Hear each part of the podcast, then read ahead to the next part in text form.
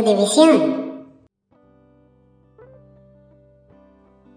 Hola, hola, ¿qué tal? ¿Cómo están amigos? Eh, aquí Edu Danzas de Ludivisión y estamos en un nuevo podcast. Esta vez nos acompañan Katia Cisneros, mi compañera aquí, y el profesor Rubén Darío Hernández. ¿Qué tal? ¿Cómo estás, Rubén? Bien, aquí, eh, como te decía hace un rato, este, enfrentando el cierre de un cuatrimestre en uno de mis trabajos, pero aquí andamos con el tiempo para atender a esta reunión sobre Stray. Te lo agradezco mucho, ¿no? Que te hayas podido dar el tiempo ahí. Eh, es curioso lo de los cuatrimestres, ¿no? Eh, estoy acostumbrado como a semestres, cuatrimestres, pero está interesante porque son, deben ser como módulos más pequeñitos, pero bueno. Eh, y más intensos. Uf, y, dirían varios. Y también me toca este. En el otro trabajo tengo trimestres, imagínate. Uy, no, no. No sé cómo imaginarme ahí eso. me va a tocar en algún momento, supongo. Eh, pero bueno, estamos aquí para hablar de Stray, netamente. bueno, no sé, eh, lo teníamos pendiente hace un rato, eh, el juego del gatito. y Pucha, bueno, lo primero que vamos a decir es que como es un juego tan reciente, vamos a tratar de evitar hacer spoilers, eh, en particular de la última parte del juego. ¿va? Em, tratemos de, ser cautos, pero la idea es poder también eh, hacer este ejercicio de tener libertad para poder plantear un poco qué es lo que nos está dejando ¿no? este juego. Em, va un poco por ahí. Em, a ver si en una de esas estamos atentos también a mm, los comentarios y va a estar Draco por ahí comentando. Em, y también un saludo a las personas que puedan estar siguiéndonos, eh, ya sea en el YouTube o en, el eh, podcast que saldrá después en las plataformas, ¿no? Eh, pero bueno, Stray, em, comentemos en términos generales, ¿no? A mí, una cosa que me gustaría decir para partir eh, es que me sorprende muchísimo la expectativa tremenda que hubo sobre este juego, ¿no? Eh, considerando que eh, es de un estudio bien desconocido, bueno, Anapurna como publisher ya, tiene su fama, pero yo no conozco ningún otro juego de este estudio. Y, no sé, ¿qué te parece a ti, Rubén? Por ejemplo, porque siento que había ya mucho hype, ¿sí? Por Stray antes de que saliera, ¿no? ¿Cómo lo ves? Yo creo que tiene que ver mucho con su, con la forma particular en que trabajaron su, campaña de promoción, que fue prácticamente nula. Salió un trailer ahí, ¿no? Ajá, piénsalo así, precisamente se anunció para el lanzamiento, bueno, se anunció junto con el lanzamiento del Play 5, por ahí te estaban empezando a manejar ya algunas pequeñas escenas de, del juego, y el asunto es de que este, pues, al final sale el gatito, maulla y Stray, ¿no? Ajá. Y, logra tener, me parece, el, encanto para causar expectativa en los jugadores. Y además, pues aprovechando un poquito esta cuestión de, digámoslo de esta manera, de que el mundo pues ha, volteado hacia la, a, la, cuestión de las mascotas, incluso a niveles donde ya eh, básicamente nuestras mascotas no son nuestras mascotas, son miembros de nuestras familias y de alguna manera eh, apelan a eso, ¿no? A la, idea de que tienes un animalito que bien podría ser tu mascota y te lo colocan como protagonista de una historia, ¿no? De ahí... Yo tengo que reconocer que me dio mala espina, ¿eh? eh cuando lo vi dije, mm, ya, un juego de un gatito, mm, a ver cómo sale, ¿no? O sea, eh, parecía muy interesante, pero sentía que como había tanta, tanta hype, el juego iba a decepcionar. Sí, ese era mi temor. sí había ese riesgo, obviamente, ¿no? Y también porque recordemos de que a veces en, este tipo de proyectos, cuando, cuando hay poca promoción, suele ser una mala, una mala señal, ¿no? ¿Por qué? Porque hemos visto, por ejemplo, no sé, Cyberpunk, todos los eh, intervalos de tiempo que tardaron en, en, presentarnos algo, pues sin duda daba, daba a pensar de, bueno, ¿estará progresando? ¿No estará progresando? ¿Qué pasa? ¿no? Eh, tenemos, por ejemplo, ahorita este otro, este otro que no tarda mucho en salir, creo que sale a finales de octubre, Scorn. Ah, claro, claro. Eh, también está pasando, eh, bueno, su ciclo ha pasado por este, esta misma situación, ¿no? Sale un trailer muy de vez en cuando, Eh, por ahí apenas ya salió uno con, con, fecha de lanzamiento, pero pues todavía nos faltan unos este, tres meses prácticamente, ¿no? Yo le tengo mucho miedo al hype, la verdad, porque creo que el hype puede destrozar juegos, aunque el juego sea bastante bueno, pero no para las expectativas que se van creando, ¿no? Eh, yo temía que, pasaba, que pasara algo así. Y pensemos, y pensemos ahí, Edu, que, que, el hype es muy extraño. Porque por un lado puede, te lo puede estar provocando el que haya un exceso de, de información alrededor del juego, como te lo puede provocar su ausencia. Los extremos. Ajá, que, eso a nadie le importa el juego, ¿no? Eh, o, más bien, que dé la impresión de que el estudio no tiene nada que decir o mostrar del juego. Eh, mm. Va construyendo esta, esta expectativa, este hype, pero pasa lo mismo cuando están dando cantidades de información más frecuente, ¿no? Cuando venden humo, digamos, ¿no? Y sale, ah, un, no sé, un logo. Pensámoslo así, puede que estén vendiendo humo, puede que estén vendiendo el producto bien, correcto, pero de alguna manera es, es, encontrar ese punto de equilibrio, ¿no?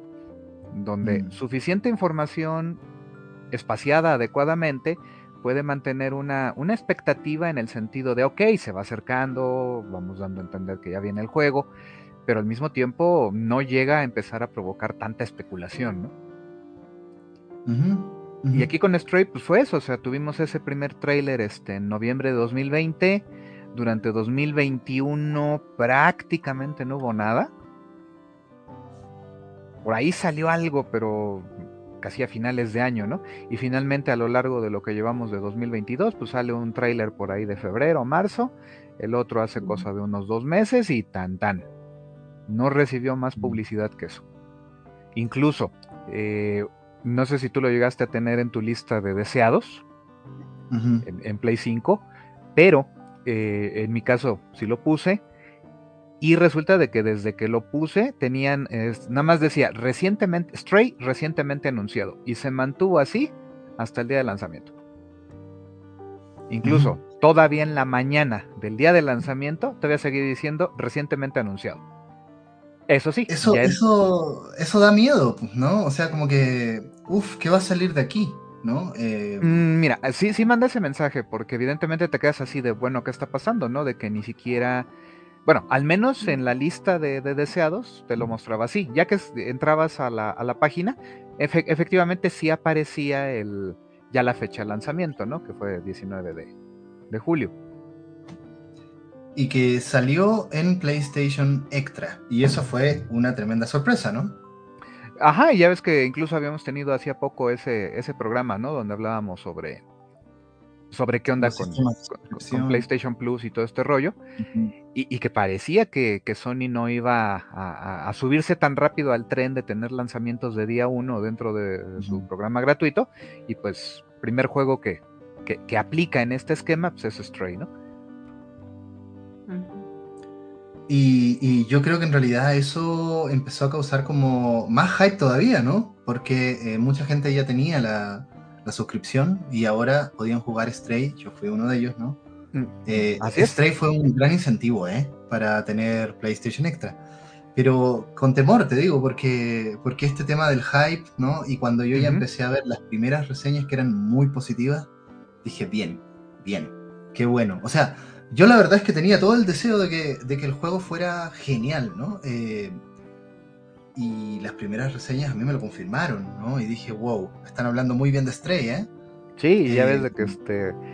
Eh, eh, yo, yo estoy en una comunidad de Elden Ring y resulta de que ahí empezaron con los memes de este... Pues hemos caído ante el mejor, ¿no? Y ponían al gatito ahí ya este... Nada, faltó que le pusieran la coronita y toda la cosa, ¿no? pero la idea es eso, de que de que efectivamente jaló más un Michi que, las tierras intermedias en, gusto de la gente, ¿no? Pero creo también por otro factor, eh, Stray es un juego mucho más amplio para, o sea, tiene un público mucho más amplio. De todas maneras, de todas maneras, ¿no? Y yo creo que, o sea, simplemente te tienen que gustar los gatos y vas a enganchar un poco con un juego aunque, aunque ni siquiera seas gamer, yo no sé si trascendió en ese sentido, si habrá llegado un poco más allá para personas que tal vez no siguen tanto la actualidad. Tal vez sí, ¿eh? Mira, puede ser, puede ser ese juego, eh, o al menos el de este tiempo, que se puede potenciar como un atractor hacia el videojuego a personas que no acostumbran a hacerlo. ya ves de que también está todo este rollo de la, de la cuestión de ve, poner a los gatitos, bueno, poner a la gente con sus gatos viendo el juego. Ajá, claro. Y que ellos tendían a interactuar o tratar de interactuar con, con, el gatito protagonista, ¿no? Sí, es una cosa ahí, y también porque, pues, eh, y es raro que los gatos les llamen la atención, este, cosas de video, ¿no? Las pantallas en general como que no, más bien es el sonido, creo yo, ¿no? No sé si interactúa. Puede ser. Mira, aquí está nuestro. A ver, ¿lo ves? Ah, hablando de. Esa manchita negra es nuestra stray, ¿no? ¿Sabes? Correcto. ¿Cómo, perdón? Eh, los maullidos, ¿no? Yo creo que más que nada el audio, siento yo que podía, puede ser. Puede ser, porque también ya desde que este, se manejó mucho la cuestión de ella es Lala, la gatita que hizo el, la actuación. Ajá. del gatito de Stray. Eh, perdón, se me escapó el nombre de su gatita, chicos. Sabi. Sabi. Sabi, ah, ok. Ya está mirándolos así como, ay, humanos. Sí, por ahí anda. en fin. Eh, pero muy interesante cómo de alguna manera se masificó por, uno, por el hype, y dos, por este tema de que salió como día uno en PlayStation Extra. Y a mí me queda la duda un poco, no han dicho nada, parece de que si va a salir para otras plataformas, en particular para Xbox eh, o para PC. Mira, para PC, para PC sí está. Para PC está. Sí, de hecho desde el lanzamiento, o sea, para la que se había manejado originalmente era Play 5 exclusivo, ¿no? Así. Después por ahí ya salió el dato de que lo iban a liberar para Play 4 y se guardaron un poquito bajo la manga la cuestión de lanzarlo para PC, pero al final ya salió también el anuncio e incluso en PC está bastante más accesible. Más barato en ese sentido. Sí, cuesta la mitad, así literal. Eh, pero en ese sentido creo que, no sé, a mí me parece que tira mucho eh, para que la gente eh, contrate Electra. Bueno, además que, entre paréntesis, ¿ah? entre paréntesis, lo que comentábamos ese otro día de las suscripciones de Play, la voy a dejar súper cortito, ¿no? A mí me parece que el extra es un excelente servicio, pero que premium le falta bastante. Lo tiro, más que nada, ¿no? No mm. sé cómo, cómo lo ves. Yo, siento que la diferencia es todavía lo que tienen en otros países y aquí en México, América Latina, todavía no arranca. Que es la cuestión de. Falta, este... falta en la nube, ¿no? falta lo de la nube, exactamente, que puedas jugar los de Play 1, de Play 2, de Play 3. Y, con eso, ese es el como gran factor diferenciador. Eh, y lo que platicamos en, el, en aquel programa es cuestión de tiempo, nada más que este. Eh, yo creo que están trabajando en la infraestructura, eh, echando a andar, porque acuérdate que para Play 3 básicamente son emulados. Solo por nube. Solo por nube por la cuestión de la arquitectura del Play 3. Todavía el 1 y el 2 resulta que son menos problemáticos para emular y entonces es probable que cuando mucho te pongan así como le ha hecho Nintendo, ¿no? Bajas un emulador y de ahí ya te, te descargas los juegos y los puedes usar, ¿no? Pero además me llama la atención que eh, Sony lo haya puesto como caballito de batalla, Stray, ¿no? Pues mira, ese video... Sí, te digo, yo, yo creo que... Sí, suena muy razonable de que Sony estuvo echándole ahí el ojo muy, muy, muy cercano y dice, ¿sabes qué? Como que sí se ve que, va a funcionar, entonces pues vamos a, lanzarlo precisamente para sondear eh, cómo, va a reaccionar el público ante exclusivos, ¿no? Bueno, o casi exclusivos en este caso. Pero bueno, el caso es que salió y cuando salió todo el mundo quería jugar Stray, la verdad, ¿no? Fue un fenómeno mediático importante em, y cumplió mucho las expectativas. No sé no sé qué les parece en términos generales. A ver, yo creo que, por lo que hemos conversado, ¿no? Con Kat, yo lo amé. Yo lo amé. ¿No? Eh, no sé tú, Kat, ¿qué te parece? Eh, pues yo, yo creo que yo ya había visto los, el tráiler y todo, y bueno, sí, por el gusto a los gatos, pero pero también sí creo que me transmitió muchas cosas y se me hizo muy mm, la como la dinámica del juego me gustó mucho. Entonces como y me, me gustó mucho el, el, controlar al gato, el y todas las, las cosas que hacía, ¿no? Que iba descubriendo respecto a qué podía hacer. Bueno, o sea, maullar de inicio, ¿no? Ah. Pero todo lo demás, todo lo que va haciendo y, y, y, digamos, esta, el poder saber que interactúas con el gato de una manera muy fluida, o sea, siento que sí, sí es fluida y que además como orgánica en términos de qué es el gato y cómo interactúa con el espacio y con la ciudad, ¿no? Que, que, también como que no, yo, o sea, no teníamos tan, yo no tenía tanto contexto de dónde era, qué pasaba y así, pero por, por, el inicio, ¿no? Además que en, en las redes, el, el inicio de, del juego se hizo como, bueno, no sé si viral, pero por lo menos lo vi en un montón de reseñas y en un montón de cosas en el que solo el inicio causaba furor porque les causaba tristeza de que se había separado de sus, de sus amigos gatos y hacían hasta así como símiles con, con el Rey León y bueno, hicieron como, como que sí, a partir de eso siento que mucha gente empezó como a, los enganchó esa parte de, ¿y qué pasa con el gato? Y, y bueno, ya yo, yo vi eso y, y, sí dije, pues, o sea, ese es solo el inicio, ¿no? Y el furor que causó, pero sí a lo largo del juego creo que, que a mí me gustó mucho la, la historia y el, y el gato y, y, además los recursos que se utilizan para integrar al gato dentro de la atmósfera y, y la parte también como cyberpunk que tiene ahí también algunas cosas interesantes. Bueno, si quieren pasemos ya y hablamos del juego mismo. Eh, uh -huh. eh, al menos de estas primeras impresiones que nos quedan, ¿no? Eh, yo, por ejemplo, también hablando de expectativa, yo dije, a ver, si este juego tiene buena sinestésica y realmente se siente como gato, yo creo que el juego la hizo, por decirlo así. O sea, uh -huh. lo logra, ¿no? Creo que ese factor para mí en mis expectativas iba a ser muy importante, que la movilidad sea fluida. Y cuando lo jugué yo dije, sí, sí. La primera, la primera impresión no fue tan fluida, pero después de algún rato jugando yo dije, sí. Uh -huh. ¿No? Lo que pasa es que te adaptas a los controles. Eh, también piénsalo en ese sentido. Rara vez controlamos directamente un personaje, eh, en este caso cuadrúpedo. Mm digo, no es lo, eh, si bien jugamos juegos donde controlas caballos o cabrallos, por ejemplo en Elden Ring, pero de alguna manera lo sientes como un añadido a, a tu personaje bípedo. Uh -huh. ¿Vale? Pero es muy inusual, o, al menos hay un por, una proporción bastante más reducida de, de, juegos donde tienes personajes cuadrúpedos. Y en este caso, pues, pues de pronto lo haces y es cuestión de adaptarte, ¿no? Eh, por ahí había una crítica que, que, que, alcancé a ver en algún lado, que señalaban de que consideraban que era, estaba como desperdiciado el que los saltos los hicieras en lugares específicos. Uh -huh. De que no tuvieras una libertad tan absoluta para, para mover al gatito. Pero pues me parece que estaba bastante bien justificada, ¿no? Uh -huh. Es que un gatito no anda saltando en el aire de la nada, salvo cuando se asusta.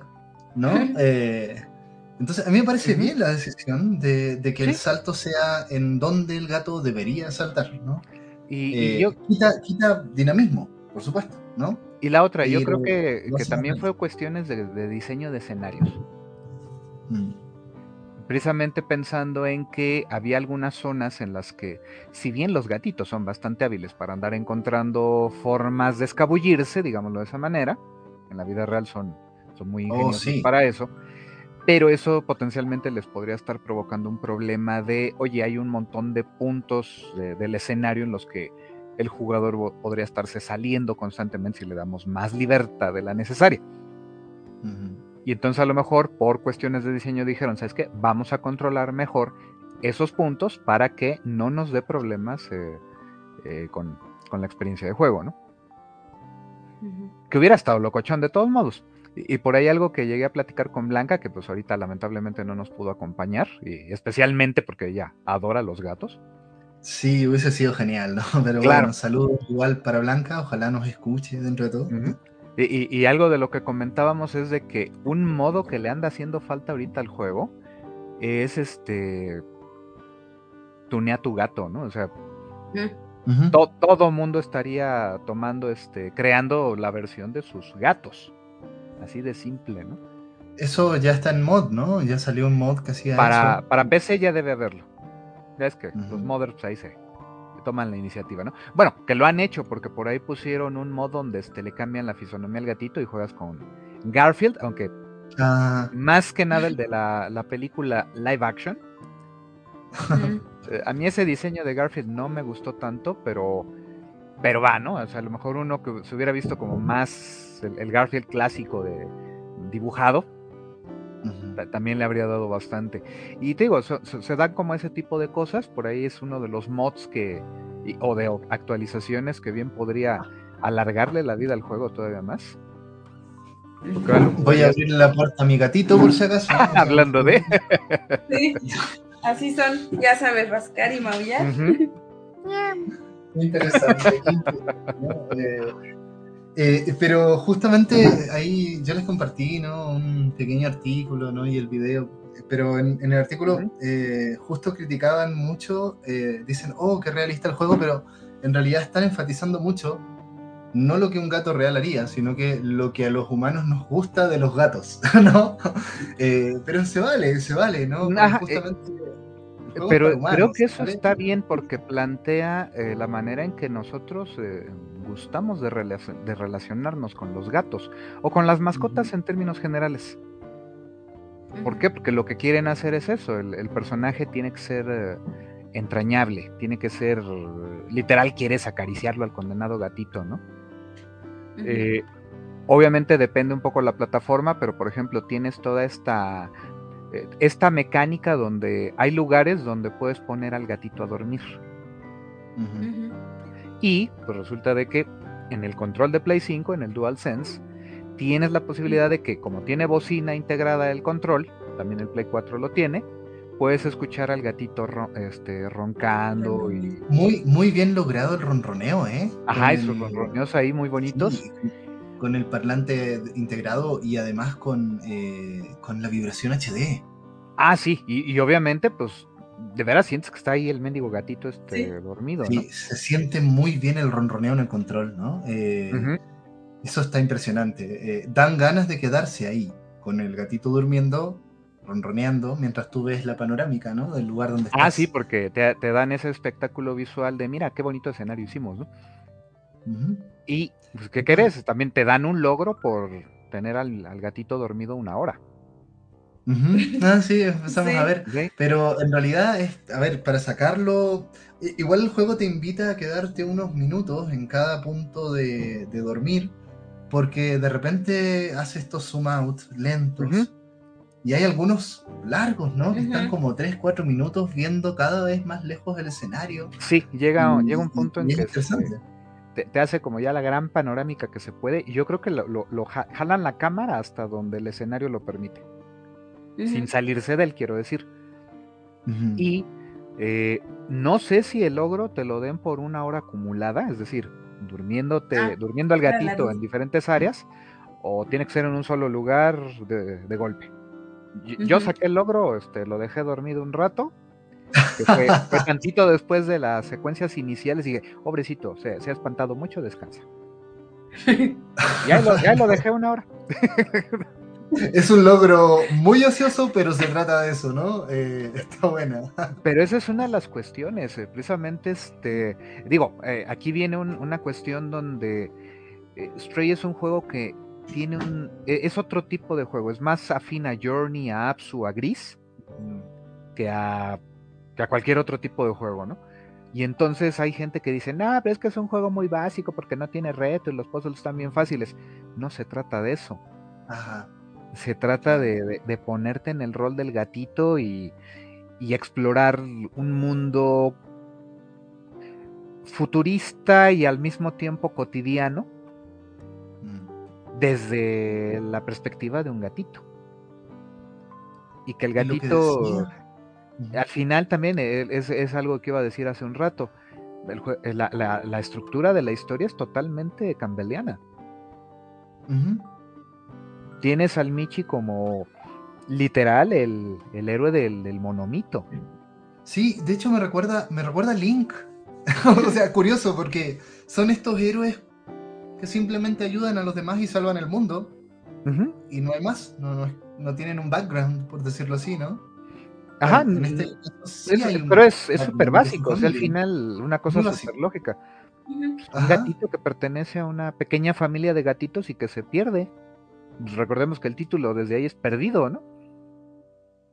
Stray, eh, ¿lo interpretas como perdido? Yo, bueno, yo lo entiendo como perdido. a ver, búscalo, compañera, a ver qué significa stray, porque para mí stray son las rayas del gato, ¿no? Eh, no, eso sería eh, stripe. Ah, stripe, ok. Stray, stray es perdido, ¿no? bueno, a ver, pero lo que iba a plantear respecto a lo que decías tú, eh, Rubén, de juegos, juegos de cuadrúpedos, ¿no? a ver, a mí... extraviado. Extraviado. perdido. Qué interesante, ¿no? Concepto, porque yo no, no, manejaba la palabra en realidad, ¿no? Eh, eh, pero sí, eh, es muy interesante esa noción de cómo el gatito se pierde en esta ciudad, ¿no? porque te genera esa sensación, ¿no? De que tú también como jugador estás en un mundo que no conoces, ¿no? Pero bueno, juegos cuadrúpedos, a ver, el tema es que no son realistas, ¿no? Porque tienes a Okami, ¿no? Con el lobito. Eh, tienes, qué sé yo, no sé, a Link en, Twilight Princess cuando se vuelve lobo también. tenemos mucho lobo. Eh, ¿qué, más tenemos? Eh, juegos realistas de, animales, ¿no? No hay muchos realmente. Y, los que hay son como estos, ¿no? Son juegos donde aparece un personaje cuadrúpedo que tal vez lo puedes manejar, no siempre es el principal, pero además realista en términos de la motricidad. Sí, no, Ahorita me acordé, pero precisamente atenta contra el realismo el Goat Simulator, ¿no? No, pero eso. Es, es, lo menos realista que Vas en, la dirección contraria completamente, ¿no? Sí, digo, son, son tipos de juegos inusuales. ¿Por qué? Porque te están buscando plantear otras formas de, experimentar el movimiento, la agilidad, en este caso, el gatito. toda esta serie de cosas, pues son parte de, de lo que busca explorar. Al final de cuentas, eh, te, quiere, te quiere contar su historia, te quiere presentar a este gatito como, como el héroe. No diremos más sobre eso, pero la, estructura del juego es campbelliana.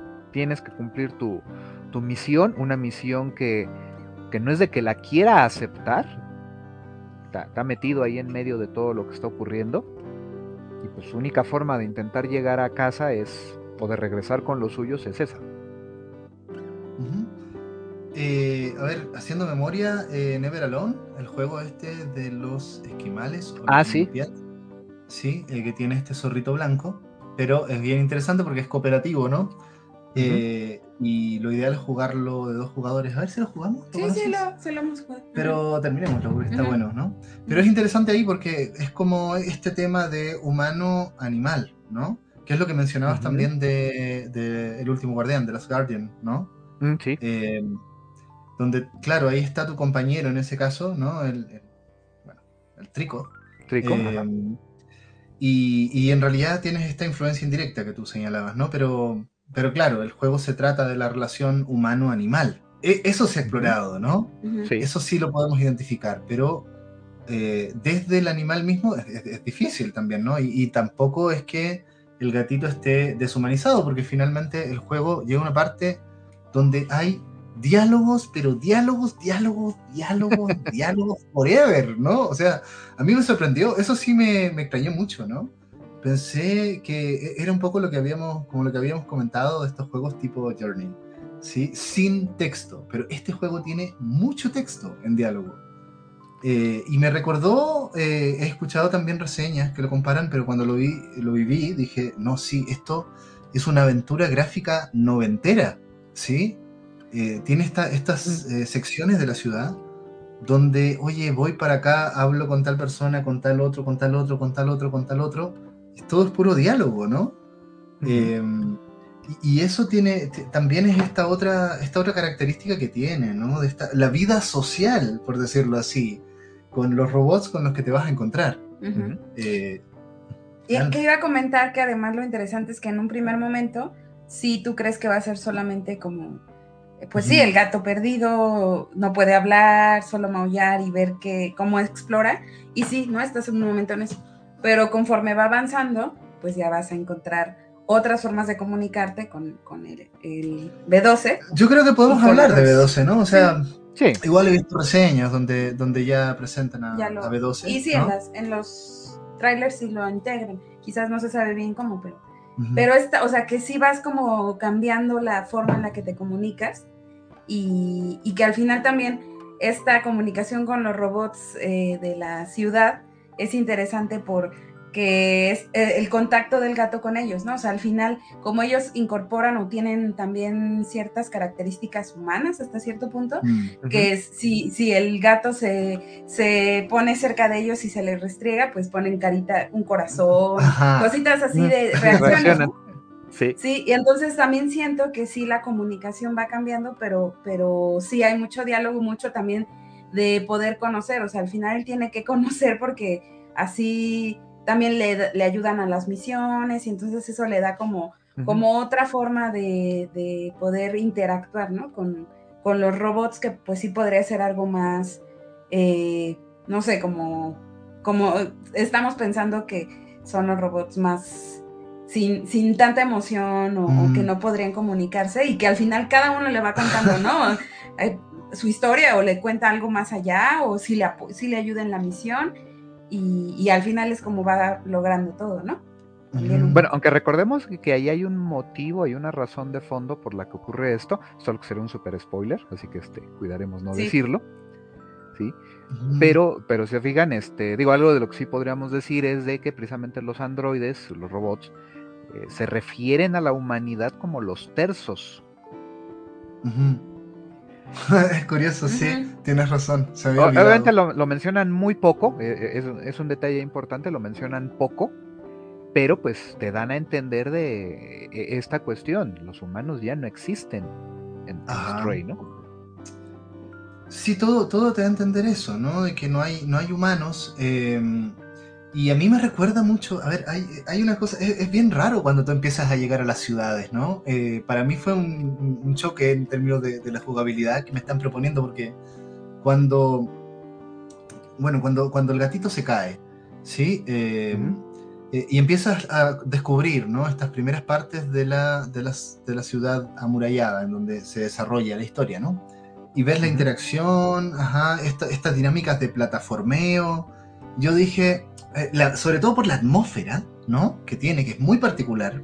A ver si podemos hablar un poco de esa atmósfera. Recuerdo inmediatamente a Little Nightmares. Eh, eh, bueno, no es precisamente la misma atmósfera, atmósfera, pero es un juego donde los espacios los vas a recorrer y los espacios tienen su, su qué, su cualidad en términos de de que eh, te transmiten algo eh, por las luces, por este juego como de oscuridad que hace. Y yo dije, ah, ah, ok, Little Nightmare. Y resulta que llegas a los pueblos eh, y ya el juego cambia esa dinámica, ¿no? Por la cantidad de diálogo que tiene y, por este tema de que se pone como, como un mundo explorable, como un espacio eh, muy imbricado, por lo demás, ¿no? Eh, los distintos pueblos por los que vas, y eh, con tanto personaje ahí, ¿no? Por eso digo, la vida social de Stray eh, te sorprende, ¿no? Porque es un juego tan silencioso hasta que llegas al primer pueblo, ¿no? y, claro, vas descubriendo un poco este, este tema de, los androides, ¿no? Y que, y que, es bien interesante como lo plantean. A mí me recordó también mucho a Nier Automata eh, en este tema de que, oye, hay máquinas que intentan hacer como, como, hacen los humanos, ¿no? Eh, em, y además, eh, este, estos pueblos por los que vas pasando, que son, son como distritos, se podría decir, ¿no? Como distritos de una ciudad, son, además, tienen esta estética, ¿no? Ya, ya, como lo que les, les, mandé, ¿no? Este, este tema de, la ciudad la ciudad de Kowloon, y que en realidad a mí la primera impresión que me dio, oye, son como favelas, ¿no? Y yo dije, oye, estos pueblos parecen favelas, ¿no? Eh, brasileñas. em, como, como chocitas, todo como, como arrinconado. Eh, y que en un principio, no sé si te pasó a ti, Rubén, pero a nosotros como que nos costó muchísimo orientarnos eh, en los pueblos. Oh, sí. Sí, yo, yo particularmente en la primera, este, en la primera ciudad fue donde me desorienté bastante. La otra ya, eh, bueno, la otra ciudad grande que sale, o grande entre comillas, eh, me resultó bastante más, menos problemática de navegar, pero la primera sí es bastante confusa. Bueno, o, me, resultó confusa. Y va por ahí, pero también me parece que incluso, acuérdense que pues, eh, dentro del rollo cambeliano bien podrá ser una referencia, una alusión al laberinto.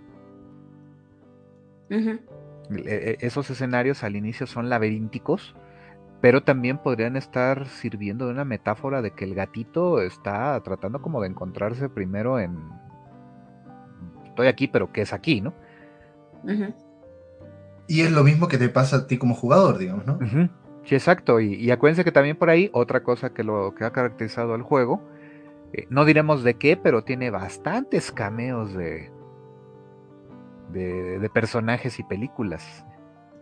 Y juegos. Em, sí, un poco, además la identidad que tiene cada robot, ¿no? Eh, eh, es como... Eh, es muy peculiar, ¿no? Tiene una cosa como muy under. y bueno, después ahí cuando estuvimos revisando un poco este tema de Kowloon, sí, y que, que me hace mucho sentido, porque...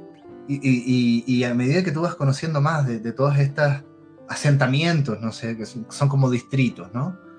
Eh, eh, resulta que ciertamente hay todo un tema de marginalidad ahí, pero es muy raro porque es una marginalidad con robots que intentan ser humanos. Entonces, eh, a mí como que me hace mucho eco con el planteamiento de Nier Automata, pero en Nier Automata se plantean temas filosóficos, ¿no? Que la religión, el amor, temas de la humanidad desde una perspectiva muy general. Yo creo que aquí hacen algo similar, pero desde una perspectiva sociológica. ¿Sí? Eh, entonces, eh, el tipo de robots que te están planteando aquí, ¿no? Eh, lo que hacen, el tema del bar, lo under, ¿sí? Son robots under, ¿no? Y, todo este, este mundillo está aludiendo un poco a eso, ¿no? Y, aparte no solo under, sino también como unos espirituales, por, o sea, por todo, robot New Age. Ajá que están eh, como en la meditación. O sea, que también llaman la atención. Los que queman incienso. Sí, sí, sí. Eh, sí, digo, no, no, lo podemos tocar mucho porque se relaciona con ese gran este, spoiler. Pero, pero va en ese sentido de que incluso te puedes estar cuestionando si los robots son genuinamente. Ahora sí, eh, incluso hasta con Philip K. Dick, ¿no? Son, son, androides o hay algo más detrás de eso, ¿no? Claro, porque en realidad es muy raro ver a robots tan humanizados, ¿no? Eh, tan... Básicamente son como personas, ¿no? Y tú ya después, al principio como que son muy raros los robots, pero después ya, ya, ya, ya identificas, todos tienen su nombre, además te presentas, ¿no? Tienes que presentarte con los robots, ¿no? Tienes que conocerlos primero, ¿no? Eso es muy interesante. Eh, se presentan y ya ahora después ya sabes que, cómo se llama ese robot y qué, hace un poco en ese mundo, ¿no? Y si te fijas, tienen nombres en general humanos, ¿no? Sí, sí, un poco raros, pero, pero sí. Y lo otro que me llamó mucho la atención, que me gustó mucho, es que, es que estos robots con cabeza de computadores, ¿no? Eh, oye, son, son, como computadores, como Mac ochenteros, ¿no? El tipo de, monitores son como Mac de los 80. Eh, sí. Em, Yo pienso ahí que esa, es más bien una decisión estética, precisamente para, reflejar una, como una versión más, eh, más básica del cyberpunk, ¿no? Sí, caricaturizada, ¿no? Es, es una caricatura del cyberpunk. Es un, es un cyberpunk, parece light por la... No sé, o sea, creo que toca temas que son muy profundos dentro de todo pero la manera de aproximarse eh, es una manera como cariñosa, que es como raro verlo en el cyberpunk, que es un género. Digamos lo que es un. Yo, lo definiría como un homenaje cariñoso. Ajá. Porque. Eh, piénsenlo así, yo creo que muchos cuando vimos el, primer tráiler donde ya se revelaba alguna de las ciudades, era así de no manches, esto es Blade Runner, ¿no? Ajá, claro. Así, o sea, tú lo veías y, decías de inmediato, hacías de inmediato la asociación con, la obra de, Dick, ¿no? Y, de alguna manera, pues también te empieza a, dar pistas de, que esto puede también tratarse de, algo un poco más, más a fondo, ¿no? Sobre la condición humana. Porque incluso también toca eso. Claro, claro, ¿no? Es un juego que sí te deja pensando muchas cosas, la verdad, ¿no? Em, pero es muy curioso cómo tú vives la, el low cyberpunk desde este juego y, también la, misma música, ¿no? Eh, eh, mm. no, es esta música pesada, es una música tan atmosférica. no, y a, eh, mí ahorita, lamentablemente se me fue a qué me resonaba, pero también me parece que la música está compuesta igual para homenajear mucho de, obras cyberpunk. Oye, a mí me recuerda muchísimo a Machinarium, no sé si conoces el juego. Eh, es un juego... De lo he visto, no lo he jugado directamente, pero sí lo he visto. La banda sonora de Machinarium, eh, que a todo esto lo recomiendo mucho, es un juego point and click eh, y que tiene un mundo muy raro de, máquinas retro, ¿sí? Muy bonito por lo demás, ¿no? Un juego muy, muy en 2D, como muy dibujado, pero la banda sonora eh, evoca mucho, se parece mucho la de Stray a la de, a la de Machinarium, que también es muy buena, ¿eh? ¿eh? pero es una banda sonora que la mayoría de los temas te relajan, ¿no? No, es, no te estresa. Sí, exacto, aún este y, ya se me iba a salir algo que habíamos prometido no mencionar. Qué bueno que me acordé. Eh, hay un par de cuestiones que las reseñas no mencionan y la verdad eh, personalmente agradezco que no lo hayan hecho. Sí, creo que es muy, muy bueno eh, dejarse sorprender dentro de todo por, este juego. creo que es un juego que sorprende en, varias cosas, ¿no? Yo creo que, a ver, hay, ciertos temas que, creo que si los mencionamos no, no spoileamos, pero que sí llaman mucho la atención. Eh, sobre, sobre el tipo de plataformeo, le voy a llamar así, porque es, muy particular también el plataformeo, lo voy a poner entre comillas, porque eh, no, no tienes que medir los saltos.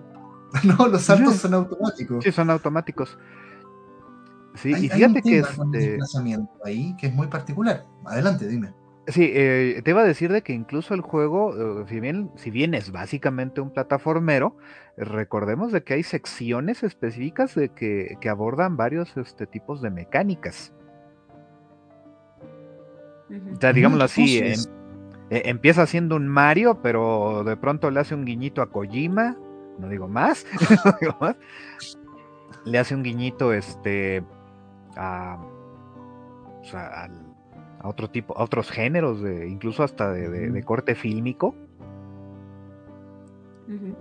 Eh, igual los cameos tienen mucha bueno, los esos homenajes que hemos estado mencionando resuenan a, cine ochentero, cine noventero. Mm. Y que de alguna manera eh, también es, vamos, tiene, tiene como mucho fanservice. Creo que está dirigido al, al público que generalmente ahorita está más en la cultura de, mascotas. y, ahorita que lo, estoy, lo, estoy pensando, creo que va por ahí, ¿eh? Por todas las cosas que hace el famoso gatito, ¿no? Eh, e, el gatito y lo que ocurre con los personajes, ¿no? Este, tenemos esta historia con, este personaje que se quedó atrapado en la zona dominada por los Surks. Y que básicamente tienes que irlo a rescatar, ¿no? Ajá. Eh, eh, están estos seres, ¿no? Que son los Surk, hay que contextualizar, creo, ahí, ¿no? Eh, que son, digamos, los primeros enemigos, y, en este juego se puede morir, hay que decirlo, porque en un principio no queda, no queda claro, ¿eh? Pero se puede morir en este juego, y, hay personas que tú, tú, lo tomas un poquito a la ligera y de repente el juego, ¡pum! Ok, aquí viene un desafío de vida o muerte, digamos, ¿no? entonces, eh, y están estos bichitos, ¿no? Que, yo creo que no spoileamos tanto tampoco, porque en realidad han salido harto en, las reseñas, ¿no? son, muy parecidos a los de Half-Life, ¿no? Eh, se parecen a los de Half-Life y hasta cierto punto su, intervención en el juego. Eh, pues si has jugado Horizon Zero Dawn, tienes ahí un, referente importante, ¿no? De, de cómo es el contexto de, los Urks. Ajá, ajá. Todo este tema eh, eh, eh, de la crisis ecológica, ¿no? Que está por ahí presente en, este, en este título. y que en realidad encuentro que en términos de, no tanto de, a ver, tiene esta estética tan, tan serena para aproximarse a un, a un género como el cyberpunk que... ¿Dónde está lo punk? ¿No? yo me pregunto. Pero por otra parte, sí están muchos de los temas de la ciencia ficción en general, ¿no? Ahí presentes, ¿no? Y creo que aporta bastante a esos temas, ¿no? Y a la reflexión eh, que normalmente se asocia con estos temas, pero desde esta aproximación tan cariñosa, digámoslo, ¿no? Eh, es un juego cariñoso en general, ¿no? Es un juego eh, agradable. Bueno, hay, hay, hay, zonas rudas y todo, pero, pero lo que prima es esta aproximación cariñosa a, a esta temática. Eso es nuevo, ¿no? O, no, no es tan común. Eh, más bien es poco común. Yo, yo creo que si nos podemos arrascar encontraremos este, estéticas de, juego, e incluso de cine. No sé, me viene por ejemplo un poquito a la mente lo que hizo este Terry Gilliam con Brasil, ¿no? En, en el cine. Ok. Que, que, eh, otra vez es un rollito ahí medio cyberpunk, pero ese toque humorístico característico del ex Monty Python es está ahí puesto, ¿no? Ajá. Y entonces ya no es un cyberpunk completamente en forma, ¿no? Muy surrealista además, ¿no? Pero bueno, sí, eh, pero, pero sí es interesante cuando realmente tú dices, oye, ¿y esto es cyberpunk? Sí, bastante, pero innova. Eh, y eso está muy bueno porque justo hace que el género avance. No se quedan los clichés, ¿no? Eh, bueno, partiendo porque eres un gato. Eh, y, en realidad, de las primeras reflexiones que tuve yo cuando tú decías, oye, pero es que no hay humanos, así como que todo hace pensar que los humanos se extinguieron. lo primero que dije yo, ¿sabes qué? Yo creo que esto va a pasar, ¿no? Te lo dije, o sea, mm, nosotros nos vamos a extinguir y van a seguir los gatos ahí. Las michis ahí van a estar este, sobre nuestros cadáveres. Ajá, o sea, la tierra, le, heredamos la tierra a los gatos, básicamente, ¿no? sí, no, y, es, eh, y, ese es el punto, ¿no? Eh, como, en este caso el, juego te plantea una, cuestión donde pues, el mundo va a seguir, eh, estemos o no estemos nosotros. Claro, te, trata de, manejar esta cuestión de alguna manera el ser humano dejará su huella, buena o mala, pero al final la naturaleza terminará imponiéndose y, el mundo regresará a, esas criaturas que de algún modo han logrado encontrar de nuevo el equilibrio. No, no, no racionalmente, pero ah, logran encontrar ese equilibrio. ¿no? Y una, de las cosas que tiene que ver un poco con este, este particular sistema de plataformas, que a mí me parece muy particular, ¿no? Eh, es que, además es muy agradable, ¿no? O sea, es súper, tú dices, a ver, tú lees el escenario, es muy fácil de leer el escenario y leer lo que hay que hacer. Eh, ah, mira, salto aquí y de repente tú te das cuenta en un principio de que la verdad es que el, el gato puede dar un salto vertical tremendo, como de dos metros y medio. Sí, eh, bueno, y esa es otra cosa que también me recordó a Little Nightmares, que, como tú eres un gato y, empiezas a ir a lugares, sobre todo las ciudades, que están a escala humana, digamos que toda la ciudad se te hace grande, ¿no? Eh, ¿Sí? Eh, como pasa en Little Nightmares también, que, eres como un niñito muy pequeño y todo es muy gigante, ¿no? y, pero el gato, bueno, te salta a 3 metros como Pedro por su casa, entonces tú puedes subir a cualquier tejado ¿no? Y, juega mucho con esa verticalidad, y eso es lo que te hace perderte también en las ciudades, ¿no? Son muy verticales. Eh, aparte de, que son amplias, juega mucho con el juego de, desplazamientos verticales, ¿no? Eh, y es fácil saltar de una parte acá abajo, ¿no? Eh, entonces, es curioso porque tú dices, oye, no puedo saltar cuando yo quiero, está, es como si estuviera semi-scripteado, ¿sí? Donde tú vas a saltar pero la exploración a mí se me hace muy agradable en el juego. ¿Sí? Em, e, e, es muy agradable moverse por la ciudad y descubrir los recovecos, porque también es, puro recoveco también, ¿no? Sí. Que, te, metes por el huequito, que aquí, que acá, ¿no? Y porque tienes, o sea, justo la habilidad de poderlo hacer, ¿no? Y, y además de que en un principio puedes encontrar, por ejemplo, que si paras un ventilador, de alguna forma, regularmente lanzando cosas, como lo hacen los gatos, este, puedes entrar por ahí, ¿no? Ajá. Entonces creo que eh, eso es un poco, sí, creo que también a eso me refería con con sentir que en, el, en la movilidad del gato y en el control, como que era más orgánico, como que podías eh, hacerlo con las formas que también ellos encuentran, ¿no? Y, y, que esto, por ejemplo, de lanzar cosas, también tiene al final, o sea, sí un sentido lúdico o, solo por... De puzzle. y, y, también como sabemos, ¿no? Que son los gatos que suelen tirar cosas, o sea, te puedes subir a cualquier lugar y, y tirar todo pero sí tienen, en algunas partes tiene otro, otro sentido, ¿no? No solo el, gato queriendo tirar, tirar pintura por todos lados, por ejemplo. Ajá, tiene un sentido de puzzle, ¿no? Y de que, oye, es que así hay que hacerlo para poder avanzar en el juego, ¿no? Eh, sí. Y lo otro, eso de votar cosas, ¿no? ¿Cuántas cosas puedes votar? Y de repente te quedas votando cosas. Eh, y eso creo que es otro gran tema, ¿eh? Hacer cosas por el mero gusto de hacerlas. En este juego eso pasa muchísimo y funciona muy bien, ¿no?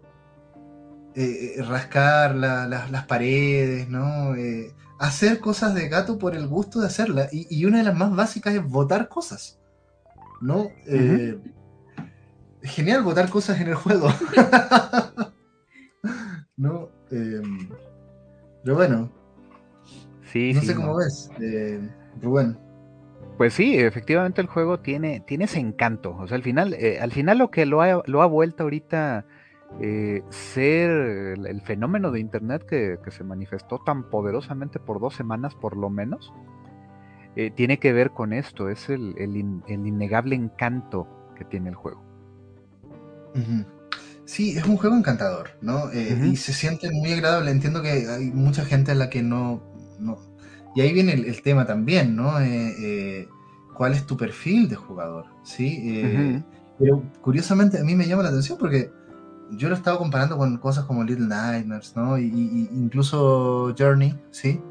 y tiene esa accesibilidad y ese tema de que el juego le puede llamar la atención a gente que tal vez no, no, no, está tan metida en el mundo gamer, ¿no? y no, no, está tan alfabetizada en temas de videojuegos. Porque incluso eh, en, términos lúdicos, eh, yo, creo, yo lo colocaría entre ambos juegos. Entre Little Nightmares y Journey. Journey, eh, sí, porque piénsalo así, es más complejo que Journey en términos mecánicos, en términos, de hecho, de entrada el hecho de que puedes morir en múltiples escenarios, ¿no? No ocurren todos, pero, pero sí en algunos claramente este, se da la situación de que tu, tu gatito se muere, ¿no?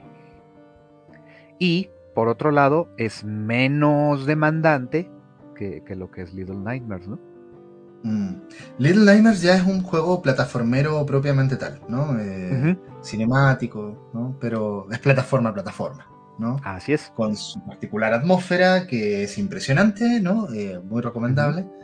Eh, pero sí, sí, pero tiene este componente también como de aventuras gráficas, ¿no? Y que en un principio tengo que admitir que no me gustó, porque me sacó un poco del mood, pero después eh, encuentro que es fundamental, porque a través del diálogo en general entiendes, eh, como, como humano que juega, qué es lo que está pasando en el mundo. Entonces gran parte de, los diálogos y de este, esta vida social de la que hablé, ¿no? Eh, va un poco por ahí y por conocer al, al otro gran protagonista que me parece que es el escenario, ¿sí? la ciudad amurallada. Em, y todas sus, zonas, ¿no?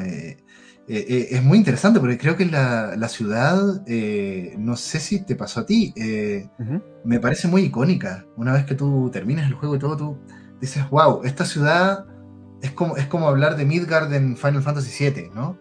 es como un espacio muy emblemático y muy reconocible en ese sentido, ¿no? Y bueno, eh, para los que nos pudieran estar escuchando, la ciudad tiene nombre. No decimos cuál. no decimos cuál. Ajá. Para que este, pues, pues averigüen, ¿no? sí, sí, sí, digo, genuinamente es un juego, este.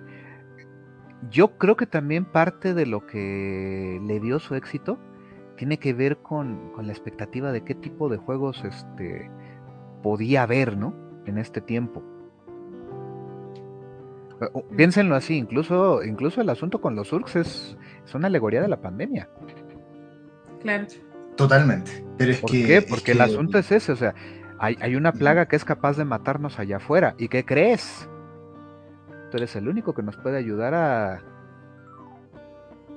a, encontrar una posible respuesta a esto, ¿no? Pero tienes que salir y enfrentarlo.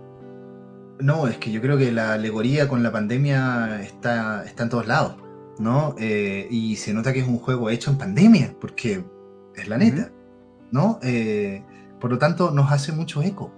Nosotros venimos saliendo de una pandemia. Por eso, por eso te toca tanto. Sí, efectivamente, ahí está el asunto y, y pensemos que también que la forma en que te va construyendo la historia hace que tú, que tú te vayas encariñando con, muchísimos de los personajes secundarios.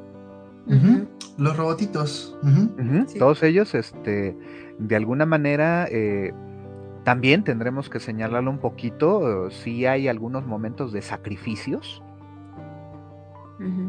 Donde pues ese vínculo que fuiste construyendo con algunos de estos personajes se manifiesta en la idea y que incluso eh, en el final te lo deja abierto. Sí.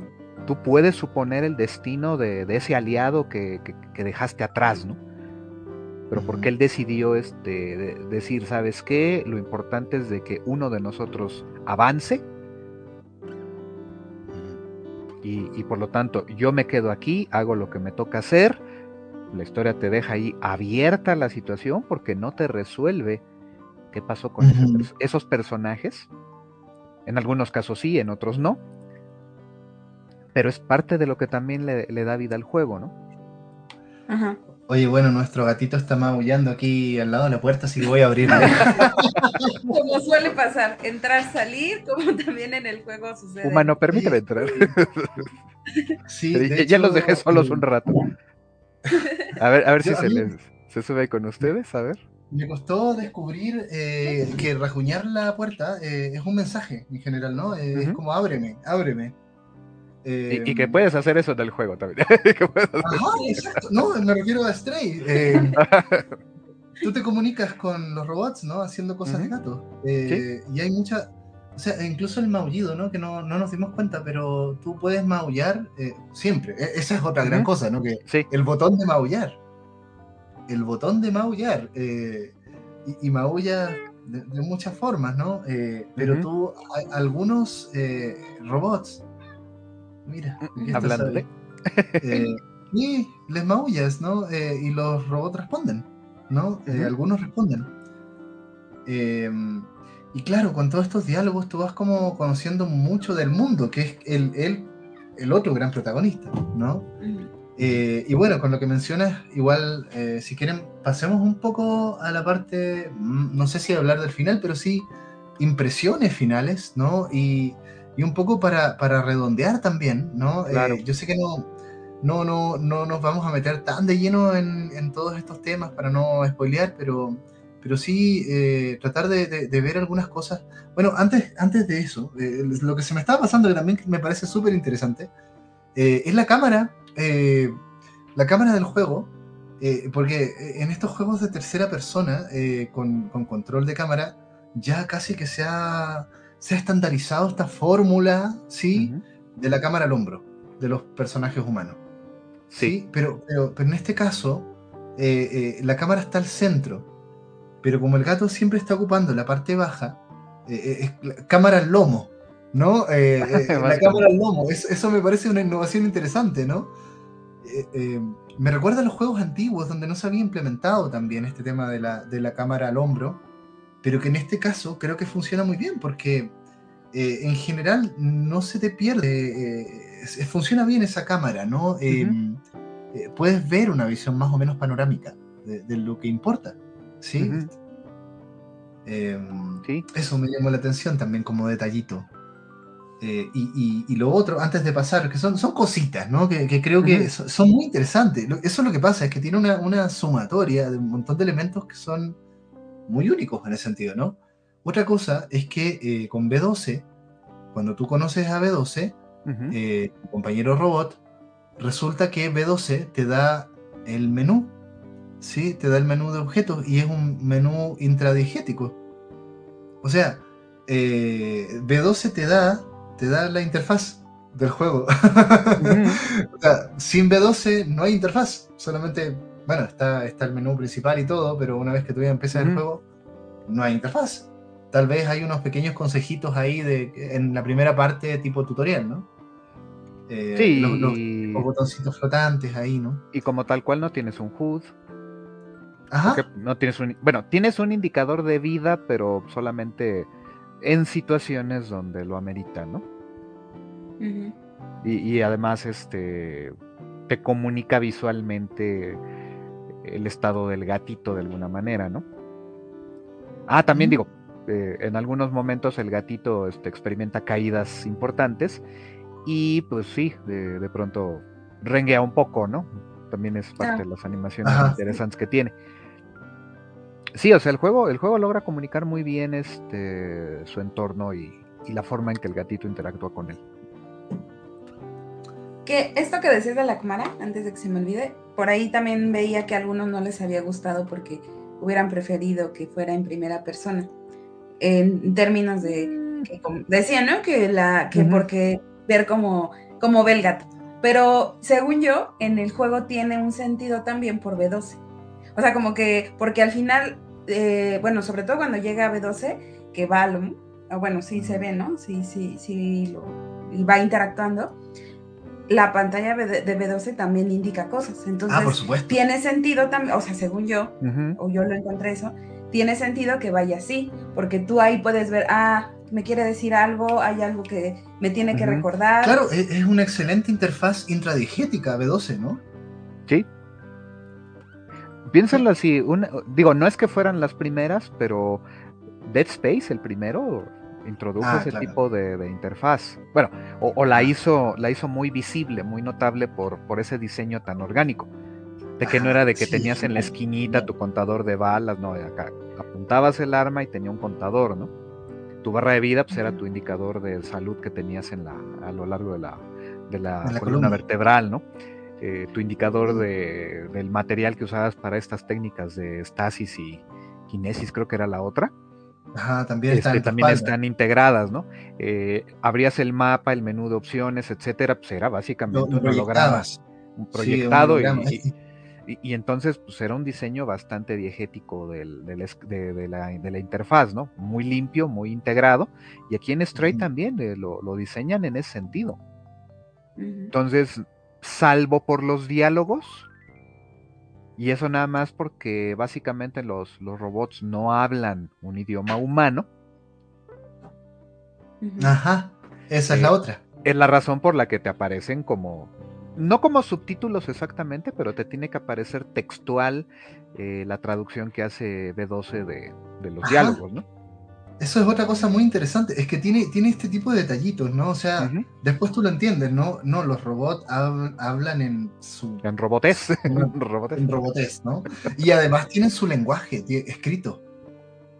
y, que, y que creo que eh, ese lenguaje... Te diré que ese es fácil de descifrar. Es descifrable, sí. Sí, eh, porque ahí te va. Sí, sí tiene este, tiene este correspondencia eh, por frecuencia. O sea, vamos. Cada simbolito, aunque parece algo diferente, pero equivale a una letra. Y, las, y las palabras están en inglés específicamente. Uy, es que, es que es interesante porque tú ves ese lenguaje, te parece tan raro, pero, pero realmente yo vi ese artículo que decía, oye, esto es un lenguaje real, se puede decodificar. Es inglés, de hecho. Está en inglés, nada más que usa un alfabeto diferente. Ajá. Esa es la, única diferencia. Extraño alfabeto por lo demás porque yo no lo sabría leer, ¿no? Porque no sé, eh, se lee de izquierda a derecha. No, se lee normal que el inglés, igualito que el inglés. Nada más piénsalo así. Eh, si lo tienes, por ejemplo, subtitulado al español, cuando te aparece el nombre de la escena, ya ves de que normalmente son las regiones del, mundo, checa cómo se dirían en inglés y entonces ya te va, te, va a dar sentido el, el texto que está escrito ahí. O sea, por decir algo, o sea, dice The Wall, el muro. Te vas a dar cuenta de que la, tiene dos palabras, una de tres y una de cuatro letras. Y de ahí empiezas a asociar y te das cuenta, pues, y como la de, la de la parte de wall, eh, las dos últimas son idénticas, es la L. Mm. Sí, digo, es, inglés. Ahí, está. Pero, pero lo padre es eso, de que te das cuenta de que le pones la, le dedicas la atención suficiente y podrías leer este directamente el, el texto. El, lenguaje. Y, eso está muy padre en una segunda vuelta, de que entonces ya podrías empezar a descifrar todo lo que está escrito en elementos del, ambiente. Porque tiene grafitis y todo este rollo, o sea, y, ya entonces podrías leer esos grafitis y, saber qué dicen. Eh, qué interesante, ¿no? Porque, claro, cuando tú ya entiendes el lenguaje, te das cuenta que el lenguaje está, está usado a lo largo de todo el juego. ¿No? Eh, eh, en, los, en, los, grafitis o en las indicaciones, en, cosas de ese tipo. es. después te y de hecho te enseñan a leer los números. Lo tienes que usar. Ah, también sí. Sí, también. Eh, eh, eh, ¿Te das cuenta? O sea, tiene ese tipo de detallitos que tú dices, oye, e, este detallito, a, mí me gusta mucho, ¿no? Ver, ver a, los Eurogamer en, español, ¿no? El like y dislike, que justo se dedican de repente a, recopilar detallitos interesantes de videojuegos, ¿no? me parece que aquí tendrían muchos, ¿no? en Stray, y que son muy únicos, ¿no? Em, pero, ah, y lo otro, también en términos de referencias, ¿no? un montón de referencias, como ya hemos visto, ¿no? A mí me recordó también mucho a un juego que se llama Observer. No sé si lo ubicas. Ah, sí, como no, en el que este hizo el doblaje este Rodger Hauer. Ah, no, no ubicaba, no ubicaba. Me refiero al de al, de Bluebird Team, ¿no? Este juego de terror cyberpunk. Sí, sí, ese. Sí, sí. Sí, el eh, protagonista es este. ¿Mm? Sí, la voz del protagonista es Rodger Hauer. O no, era Rodger Hauer el, actor que hizo de Roy Batty en Blade Runner. No me digas, no me digas, qué curioso. Sí, te lo digo, sí te lo digo. Eh, pero, pero es que yo no, no, lo identifiqué porque, claro, han pasado cuántos años, ¿no? O sea, 45 años. 40. ¿No? 40. 40. No, bueno, pero, pero el juego creo que el original será del 2000. Ah, 2017, 18, más o menos. Algo así, ¿no? Sí, algo así. Pero, pero pega muy bien porque el protagonista es mayorcito, ¿no? eh, pero bueno, el tema es que, qué, interesante dato acabas de dar ahí en todo caso, ¿no? no lo sabía. Eh, eh, de hecho, me gusta mucho Observer. Eh, vamos a jugar la versión Redux ahora que la están regalando, ¿no? En, extra, regalando entre comillas, porque tienes que pagar la suscripción. pero el tipo de escenarios también, ¿no? pero pero qué, qué, interesante el contraste, ¿no? Porque tú dices, ah, mira, esto parece Observer, pero como lo hace Observer es, es tan eh, ya tan perturbador en la, la, hiperestimulación que produce ¿no? Eh, ese tipo de escenario. Y en el caso de Stray, eh, no, es agradable, son, son colores como suaves. Sí, es muy zen. Es, muy zen, es muy zen.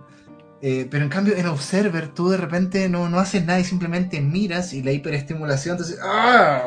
Quítame esto, ¿no? Eh, genera ese efecto de, de, hastío, ¿no? Eh, solamente la pura visualidad. Incluso podríamos pensarlo en estos términos, Edu. Eh, Observer en esa lógica te está mostrando como el punto más bajo de su mundo. De los cyberpunk, claro. Y en cambio Stray se va al otro lado. Es decir, te sigue hablando de la noche, pero quizá más de la aurora ahorita que lo pienso. No digo más porque pues echamos a perder el final, ¿verdad? Pero. pues sí, pues sí. Eh, incluso el, digo, no, no va a entrar en detalles, pero el final es, es justo eso que estoy mencionando, ¿no? Mm.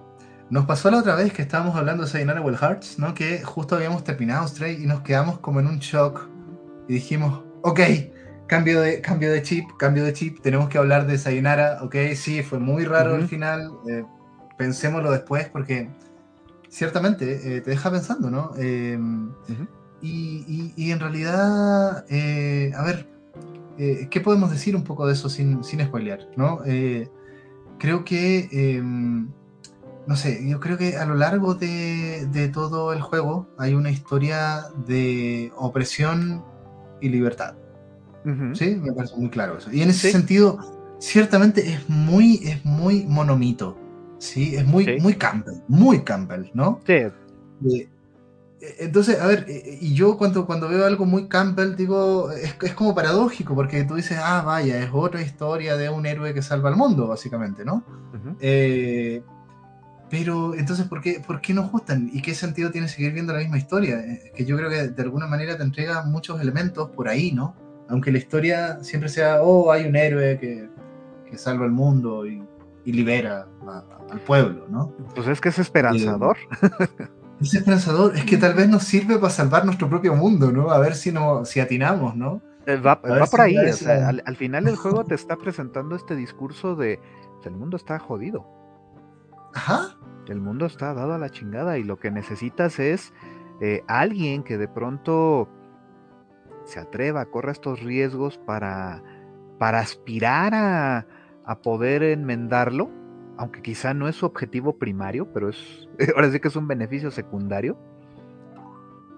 Y, y, que aquí básicamente pasa eso, incluso también desde el rollo monomítico, pues ya sabes qué va a pasar con varios de los personajes.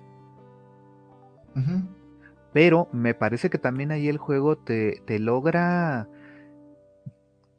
Logra hacerte sentir algo por esos personajes que te acompañan en ese viaje.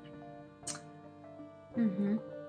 Claro que es, sí. es, es, decir, eh, la forma en que ellos salen de la historia uh, te, te, te, llega emocionalmente, ¿no? O sea. ¿Por mm. qué? Porque cada uno de ellos, como lo estaba señalando, ¿no? Cumplen su, su parte del viaje. Y al final es así como, Michi, tú eres el héroe, tú eres el salvador, tú eres el que este, tiene que cumplirlo. Yo puedo llegar hasta aquí por, contigo y por ti y para ti. Uh -huh. Pero tú tienes que seguir. Y, y, y, eso también pues es otra, otra alusión a lo que en la vida las personas tenemos que acabar aprendiendo, ¿no? A ceder, ¿no? A, a dar, dar la, la bandera para que la lleven otros a dar la bandera, pero también a ser el que la lleve.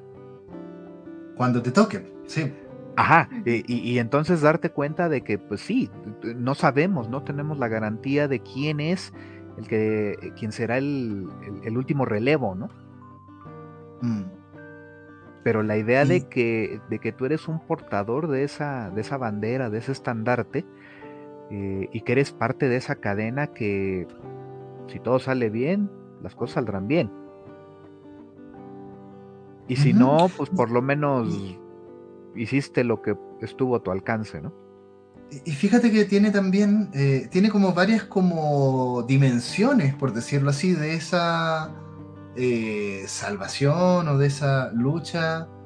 Una es la ecológica uh -huh. eh, y la otra es como la social. Hay un tema como, como de, en algún momento el juego, ¿no? Ya se vuelve rebeldía versus represión, explícitamente, ¿no? Digamos, las fuerzas policiales, uh -huh. ¿no? Sí. ¿Te acuerdas? Sí, sí, claro. Eh, entonces, eh, tiene como muchas lecturas, muchas, muchas dimensiones. Ahora, sobre el, el, tema del monomito, ahí hay una variación muy importante que creo que hay que señalarla, que no hay un villano. ¿O sí? ¿Cómo ven? Eh, hay una... Mm. Es como que lucharas contra el sistema pero el sistema es algo tan abstracto eh, que no, no, no está el, el, malo. ¿Quién es el malo de la película? O sea. Eh, Quizá la empresa.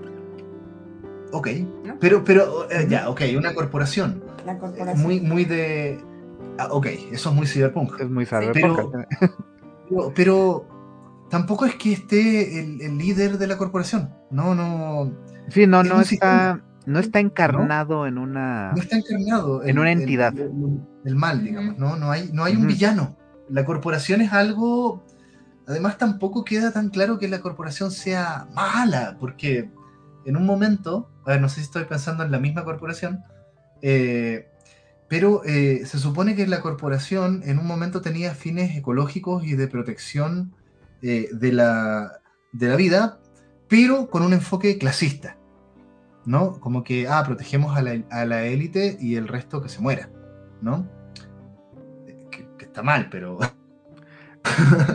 Pero pues es que tampoco. Eh, tú ves las ruinas de la corporación también, ¿no? O sea, la corporación no está activa. Pero tampoco. Incluso piénsalo también ahí, este, Edu. Eh, eso ya lo hemos visto, por ejemplo, en Wally. Wally igual, técnicamente no hay un villano. O sea, cuando, podrías decir que este. Ahí se me fue ahorita el nombre de la, de la inteligencia artificial que controla el axioma, pero este. No, no recuerdo. Pero tampoco exactamente es, un villano ese. Como, como un villano puede ser el algoritmo, ¿no? Un algoritmo es algo demasiado impersonal, ¿no? Para, para, la lectura de Campbell, ¿no? E incluso porque en realidad está siguiendo una directiva. Nada más que es la, la, A113, acuérdate, es, ahí la, directiva A113, pero es la contraorden de, ¿saben qué? Este, aun cuando encuentren evidencia de vida vegetal, no, no vuelvan, ¿no? Porque esto está más jodido de lo que esperábamos, ¿no? y entonces la pues máquina está siguiendo simplemente la, directiva. Y también ahí dices, y, que bueno, fue de lo que a mí me gustó también de Wally, es así de este... Eh, eh, bueno, hay, quien lo vio como un ejercicio de hipocresía, ¿no? Pero... Hipocresía pues Disney criticando el corporativismo, imagínate. a eso me refiero. Eh, pero, pero por lo menos pues este se aventaron a, decirle, ¿sabes qué? Pues ahí está, las grandes empresas este tienen su rollito y que también me recordó un montón este, bueno, ya estamos hablando de Wally, ¿no? Pero es que va sobre ese punto, ¿no? Wally, este, este podcast, ¿no? porque te están hablando de eh, de cómo sí, la, la ciega, de la, fe ciega en, las empresas no es buena. Pero también, de alguna manera, eh, también te hace mirar con otros ojos eh, que, no solo se trata de empresas, también puede aplicarse a gobiernos. ¿Por qué? Porque al final... Sí, tal vez como un toyotismo, ¿no? Porque yo no vi un gobierno propiamente tal, más bien vi una empresa, pero la empresa crea finalmente ciudades. y, esto, esto es clásico del cyberpunk, ¿no? Ya no hay países, ahora todo, todo está gobernado por la empresa privada, básicamente, ¿no? Y las megacorporaciones, que es un reflejo de lo que estamos viviendo realmente en la actualidad, ¿no? Eh, claro. Pero también esos choques, esas este, posibilidades de rupturas eh, pueden salir mal también va, un poquito por ahí, ¿no? Y eso, eso tiene que ver mucho con el rollo de los Urks. Y que acuérdate que se hace mención de otra cosa, de otra amenaza además de los Urks. Claro. porque los Urks surgen como el intento de solución de la plaga. ¿No digo más? pues sí, pues sí. Y, finalmente todo esto está en un background de eh, los desperdicios, la basura, la contaminación, y ahí está todo el tema ecológico, ¿no? Detrás de, esto, ¿no? Em, pero, pero a ver, em, que el final, no sé si les pasó, no vamos a contar nada, pero creo que es un final abierto, ¿no? Es abierto, por ahí vi un video de, de alguien que decía, bueno, ¿y qué pasa, no? Entonces ya te, simulan más, bueno, te, cuentan más o menos como el recorrido que hizo el gatito. Y entonces como que te ubican geográficamente en dónde quedó todo lo que, en lo que termina la historia, ¿no? Bueno, en, términos del lugar donde termina la historia. Pero para mí el, juego realmente es una experiencia, digo, eh, cuando uno ya más o menos anda eh, entendiendo cómo se, se construyen las historias, pues de pronto varias cosas se te hacen predecibles. O sea, ah, va a pasar esto, va a pasar esto con tal personaje, va a pasar esto con este otro personaje. Pero eh, lo que buscas ahí ya no es nada más que se cumpla eh, lo, que, lo que estás intuyendo, sino que también la forma resulte satisfactoria. Y en este caso me parece que está bastante bien logrado ese final muy emotivo, muy, muy emotivo y que incluso me parece que aunque no la tiene, vamos, no está implementada descaradamente como una decisión, pero en el fondo tú tienes una decisión en, ese último momento del juego. Ajá, cuando ya entiendes lo que está pasando. Eh, y, e incluso ya se resuelve el asunto, te quedas ahí con una gran decisión. Pues sí, pues sí. Y, y tú decides qué hacer. A ver, yo, yo hasta donde me quedé, creo que el juego tiene un solo final, ¿no? Ah, claro, pero ahí te va, pero porque eventualmente acabas haciendo lo que se espera que hagas. Sabes que tienes que seguir adelante, ¿no? Exacto, e, ese es el punto.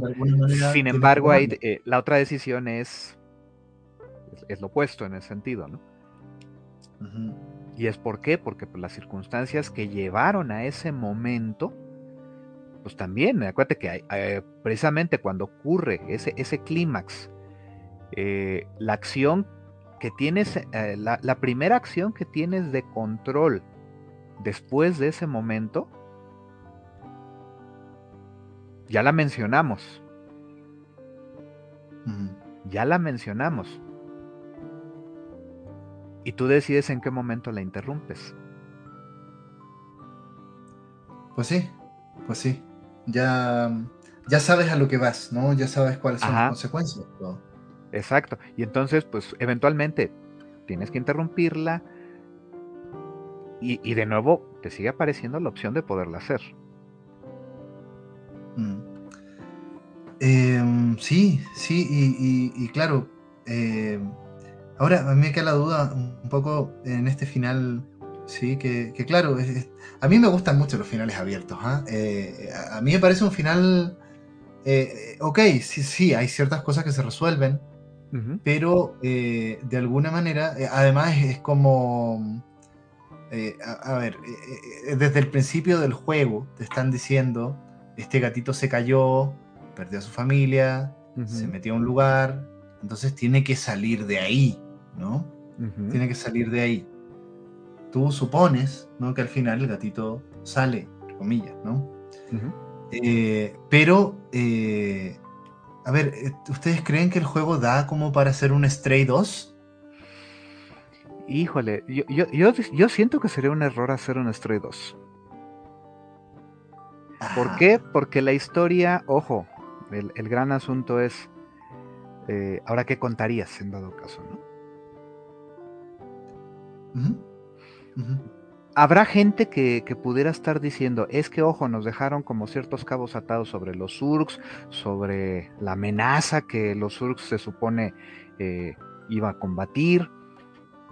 Y entonces a lo más que le puedes tirar sería como tratar de hacer una precuela, pero pues en la precuela la necesidad de un gato no...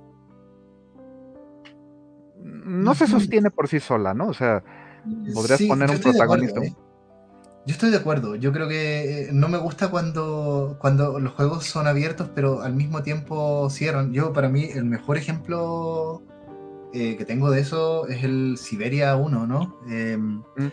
Es una aventura gráfica. No sé si la conoces por ahí. Sí, sí, sí, la, ¿La terminaste, en Siberia 1?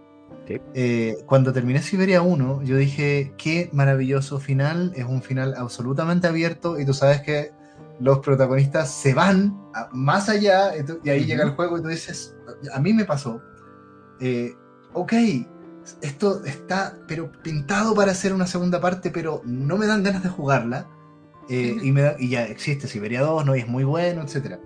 Pero el final de Siberia 1, que es casi como continuará, eh, me parece genial, ¿no? No me dieron ganas de jugar a la segunda parte en un principio, ¿no? Eh, eh, es que fíjate que hay otro asunto, y, es algo que hace poco me invitaron a, platicar sobre Dark Souls. y, una de las cosas que me preguntaron era sobre qué es lo que más me gustaba. le digo, pues la mitología. Pero entendiendo la idea de la mitología, más sobre logos, no, no el lore, sino el logos. A ver, ¿cómo sería? Piénsalo así, eh, cuando te hablan de el lore de Dark Souls y todo esto rollo, casi todo el mundo te está dando la explicación, o sea, todo el mundo te da la explicación de, ah, es que fulanito viene de tal cosa, porque es hijo de perengano, de merengana, bla, bla, bla, bla, bla, bla, bla, y, te contextualiza la historia, ¿no?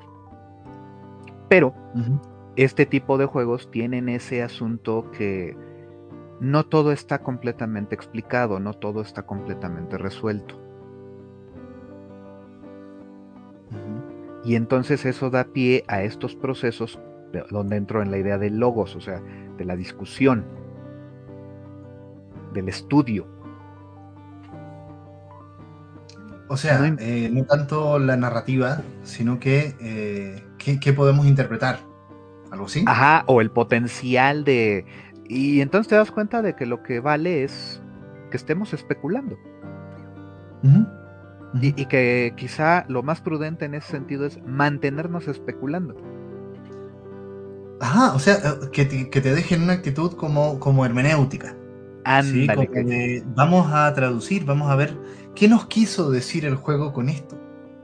exacto. Y, mm. y, pero, pero, ¿qué nos quiso decir? No, ¿qué nos dijo? O, qué entiendo yo. Ah, también. Eh, exacto, pero, pero el punto es de que eso solo lo puedes lograr si intencionalmente se dejan huecos. claro. Piénsalo así un poquito. Eh, quizá parte de lo que hizo que las precuelas de Star Wars fueran un tanto decepcionantes fue precisamente que te explicaban cosas que eran grandes eh, bloques, grandes huecos, grandes vacíos que, que, tú buscabas llenar, este, tratando de encontrar explicaciones y todo, pero que genuinamente, pues no, no siempre eran, este, resueltas como, ah, ya, ya acertaste, ya dijiste lo que es, ¿no? Mm. Pues sí, pues sí, o sea, te, lo que tú podías intuir tal vez o imaginar, ok, ahí está. Es lo que me pasó con Siberia 2, ¿no? Eh, con, más bien con el final de Siberia 1 que te lo deja tan abierto que tú... Pero bueno, aquí viene el 2. Dale vuelo, date vuelo, date vuelo. Date vuelo en suponer qué pasó. Ajá, exacto. Y, si te digas, eh, hay, hay historias que ya que te empiezan a plantear la línea o el canon, eh, yo, ahí el canon este, generalmente no, no, me, no me agrada mucho de que este, la gente se con, lo canónico. Porque a veces la idea es, a ver, ya nos dejaron la historia puesta en un lugar donde ahora se vale que nosotros empecemos a imaginar posibilidades o que nosotros empecemos a imaginar explicaciones. Lo de menos es si le atinamos o no. Lo de menos es si viene el autor a decirnos estás en lo correcto o estás equivocado. Y, eso pasa mucho con Dark Souls, ¿no? Y pasa mucho, qué sé yo, con Fumito Ueda, que estábamos hablando también eh, de sus juegos, ¿no? Eh, y, tal vez pasa con, pasa con Little Nightmares, ¿no? Pasa pasa con Journey, como lo, vimos, ¿no? No, y pasa, pasa, con cualquier cosa creada. Sí, Piénsalo un poquito así. Cuando se abre el significado, ¿no? Eh, y, que tiene que ver un poco con lo que decías tú de lo no canónico. Creo que e, eso es lo que enriquece finalmente. ¿no? Piénsalo así, ahorita que se viene este, los anillos de poder con, del Señor de los Anillos. Ajá. Caemos en el punto en que alguien te va a proponer una historia. Y hay gente que va a estar ahí clavadísima en discutir si eso es canónico o no. Porque pareciera una especie de certificado súper importante de que algo se ha declarado canónico. Pues sí. sí. Y, tú dices, a ver, de la segunda edad, con lo que me explicaron en el intro de la comunidad del anillo, me da todo el contexto que necesito para entender la magnitud de, de la Segunda Guerra del Anillo, ¿no? Bueno, es que con Tolkien, Tolkien se empecina mucho en eso, ¿no? Y en generar, eh, Tolkien es el modelo, ¿no? Para muchas de estas cosas que, buscan esta coherencia total, ¿no? En ah. particular, el mundo del Señor de los Anillos, ¿no? pero, pero hasta cierto punto, él tampoco logró cubrirlo todo, o sea, su, propia creación fue más grande que él, ¿no? Sí, sí, pero... y, el punto es ese, al final eh, hay varias cuestiones, pero también quedan un montón. casi toda la segunda edad está sin cubrirse, ¿no? Ajá, claro. Y, lo deja ahí como para, para. Bueno, es que falleció Tolkien, básicamente, ¿no? Tal vez si hubiese seguido. Ponle que sí, ponle que sí. Pero es parte de lo que le da esa, esa aura de, misterio, de leyenda, de mitología. Volvemos al asunto, mitología. Claro. Y, te digo, ahí es donde brinca el logos, la discusión, la conversación de, oye, y esto, y esto. Y ahorita va a haber una historia que te va, que te va a decir una verdad. Y nada más porque pues, son los dueños de los derechos de el material, ya eso les empodera para decir esta es la verdad. Y aunque esa verdad pudiera entrar en conflicto con, como suele pasar con muchas historias cuando te cuentan precuelas, ¿no? Y peor tantito cuando las precuelas son inventadas posteriores a las a los episodios iniciales, bueno, a los, a los primeros episodios que uno conoce, ¿no? Sí, sí, y es muy complicado, por ejemplo, o sea, lo que tú me estás diciendo me evoca inmediatamente a Hollow Knight, por ejemplo, ¿no? Que también tiene el mismo fenómeno, ¿no? Eh, cierta información que tú tienes que ir vinculando, eh, o a Blasphemous, o a muchos juegos de este género, ¿no? De este estilo, ¿sí? Eh, que resulta que después, bueno, hay gente que empieza a hacer toda, todo el estudio de la versión correcta y canónica de esto, y además todo fundamentado. ¿Sí? Eh, y tal vez tenga sentido y tal vez eh, está interesante descubrirlo en términos como, de, como policiales, como, como de peritaje, de, ah, no, es que aquí está el dato y aquí está esto, por lo tanto la interpretación correcta es esta de la tradición, ¿no? Creo que el eh, problema es llegar a eso, a, asegurar que es la, la, interpretación correcta. No, y te lo pueden argumentar mucho, pero, pero el problema es cuando se pierde y, el, jugador eh, ya no valora su interpretación porque, hey, eh, espera, aquí está por ahí la o, a veces peor tantito, ¿no? El propio creador empieza a despedazar su propia creación. Mm. Ve lo que pasó con Harry Potter y este y Animales Fantásticos, ¿no? Uy, ahí sí que no sé, no, sigo mucho. Ok, el punto es de que las siete novelas de Harry Potter te plantean una línea de tiempo, te, especifican ciertos acontecimientos, pero solo te dice, ah, pues, hubo un duelo entre eh, Grindelwald y, Dumbledore, ¿no? Vienen las de Animales Fantásticos y te tratan de desarrollar esa historia, donde el gran clímax es ese duelo. Y ahora resulta que pareciera que te dan a entender de que ese duelo ya sucedió.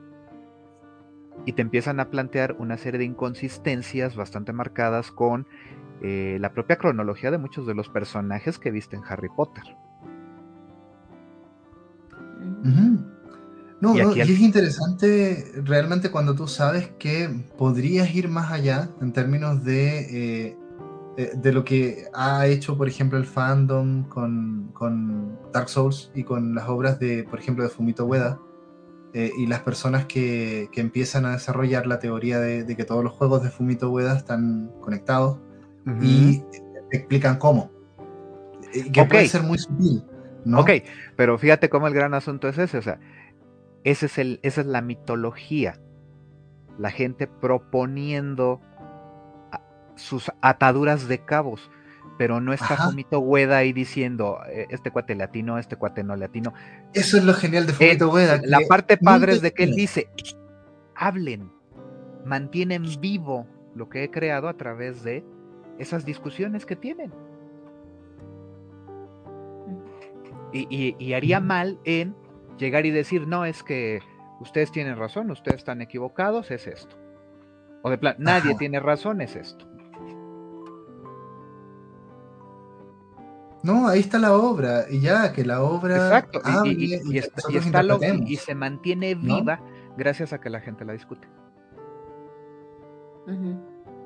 Y tira lecturas nuevas, y además esa es la otra cosa, que aquí eh. hay jugadores eh, que son de distintas culturas y que tienen distintas. Y que creo que, por ejemplo, yo en un momento me cuestioné, ¿no? Para hacer estos podcasts, de si tenemos que realmente revisar eh, los wikias de los juegos, ¿no? Donde está justamente todo lo que la misma comunidad ha acumulado y, de repente hay juegos donde, no sé, mira, este enemigo, eh, a este enemigo se le llama así. Está bien, e, es un, es un lore, es un lore que, hace muchas veces la comunidad. O, en diálogo también con los, con los desarrolladores, ¿no? Eh, eh, se vale, se vale, pero de alguna manera a mí en lo personal me gusta más mi interpretación. Eh, eh, pero, justo es que justo este tema de mi interpretación de repente no vale cuando está, es que esta es la interpretación de la wikia, ¿no? Eh, y, del fandom. Eh, pero el creo fandom que eso podría puede- tener razón o podría estar equivocado, pero eso es lo de menos. Ajá. Lo valioso es que se están atreviendo a unir esos cabos. Están explorando ese mundo más allá de lo que... Piénsalo así, siguen explorando el mundo, solo que ahora no lo hacen con controles. Lo hacen tratando de atar cabos, de relacionar ideas, de tratar de ponerles una secuencia. Y mientras nadie les diga vas bien o vas mal, seguirán buscando esas respuestas, seguirán proponiendo esas respuestas. Sí, y hay, y hay cosas del juego eh, que en realidad no son logros, digamos, de, de- de que te dan trofeo. Eh, yo recuerdo, por ejemplo, en este caso, en, en Stray, eh, no sé si lo viste por ahí, eh, nosotros lo vimos un poco Ujú. por casualidad. Eh, cuando estábamos en, cuando tú eh, te encuentras con B12, en el lugar donde está B12, hay mucha información sobre B12, ¿no? Eh, y hay mucho dato que tú simplemente viendo ciertas cosas, que además están escritos en idioma humano, eh, puedes averiguar ahí. Y nosotros nos quedamos pegados, ¿te acuerdas? Viendo el diploma Mm. de, de la Mm. persona que estaba ahí. Y te da mucha información muy relevante, pero nadie te lo dice, ¿no? Pero por ahí, ese tipo de, de cosas que tienen los juegos, ¿no? Y que da lo mismo que te den un logro, ¿no? ¿Sí? Son cosas que si tú observas bien y que si tú de repente le das un tiempo, ok, esto te da información. Así es, y, y- y- pero, pero lo, lo padre es eso, de que no te da toda la información, No, no. te da una parte, y, y te da una parte con la intención de que tú propongas, de que tú pienses en posibilidades. Y es muy interesante cómo lo hace un videojuego, ¿no? Porque, porque de repente, no sé, este tipo de videojuego, ¿no? Porque estaba justo pensando en The Last of Us eh, y que de repente los diálogos de The Last of Us pueden ser como muy sutiles y hay muchas entre líneas, ¿no? Sobre Ujú. todo en la parte 2 respecto a la parte 1 y cómo se, cómo se conectan. Ujú, Pero, pero es un lenguaje cinematográfico, ¿no?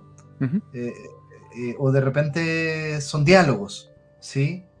Em, pero, pero en este caso eh, es el ambiente, es narrativa ambiental, social, ¿sí? Nada más que piensa Eso que ahí va hacia adelante. ¿Cómo? O- sea, son eventos que ves de The Last of Us 1 Ujú, presentados en The, en The Last of Us 2, o sea, lo estás viendo hacia adelante, pero ya te fue establecido. Ahí Ajá. estaría como que, incluso todavía este Left, Behi- Left Behind, si bien funciona en el sentido de precuela, pero desde que te plantean el juego, antes de que lanzaran Left Behind, ya te establecieron ciertas cosas que te desarrollan en la trama de... De, ¿De él Last y of Us este- de- no, de este... Ah, de- de Left Behind. de Left Behind. Entonces, Claro. ojo, pero ahí porque ya está planificado qué es lo que va a pasar. Sí, No, no, no rompe, no crea inconsistencias. Es, es coherente porque pues, estaba planeado, ¿no? ¿Sabes qué? Te damos unas pistitas en la narrativa del juego base y te desarrollo después ese capítulo específico, pero todo está dentro del plan y por lo tanto lo vamos a dejar. Pero más hacia atrás, te, te lo dejan de nuevo con datos que se vuelven, este, pueden ser muy concretos, pero al final de cuentas, este, si te fijas, pues te hablan de que empezó la, la epidemia y todo, pero nunca te dicen exactamente dónde, ¿no? Y eso, lo mismo pasa con la parte 2, ¿no? Que siguen hacia adelante complementando más, ¿no? Pero Eh, complementan con poquitos de brincos hacia atrás, pero piénsalo así, o sea, es como si dijeran, es que va a haber un The Last of Us 3 y que van a viajar al pasado a averiguar cómo inició la, la pandemia del Cordyceps o qué onda, ¿no? En una vez, no, no, podrían No, hacerlo. pero, pero piénsalo así, como lo estoy diciendo, pues suena mal y que creo que estaría Ajá. mal. No, claro. Bueno, podría ser cualquier cosa, porque después del... do- Bueno, no, no hablemos del... do- Mira, el, el punto es de que lo correcto será mirar hacia adelante. Pues sí, pues sí. Sí, Eh, sí, pero bueno, pues vamos si, a- si vas a creer hacia atrás.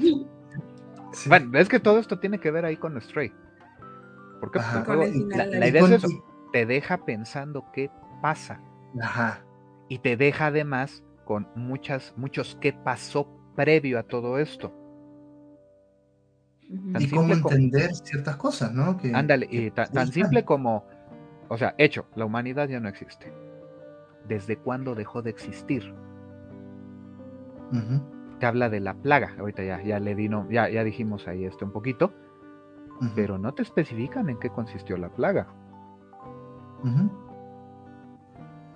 Así de simple. Eh, y bueno, no sé, a ver, eh, creo que justo esta, este tipo de juego eh, te da esa riqueza, ¿no? Y te da la apertura, y me parece genial en ese sentido que no cierren, ¿no? Y creo que a eso va todo, a eso va todo lo que estamos discutiendo, por lo que entiendo. Así es. A eso van juegos como Journey, juegos como este, juegos como Gris, qué sé yo, ¿no? Como Little Nightmares, que, que ya hay interpretaciones canónicas y todo que están bien, pero creo que, que no las escuches. Yo creo que tal vez hazte tu versión. Eh, eh, eh, yo creo que esa es como la recomendación, ¿no? hazte tu versión del juego. Y si escúchalas, escúchalas, pero no te obsesiones con, con, que necesariamente esa tiene que ser la verdad. Ajá, ese Porque es el tema. son historias, no la historia.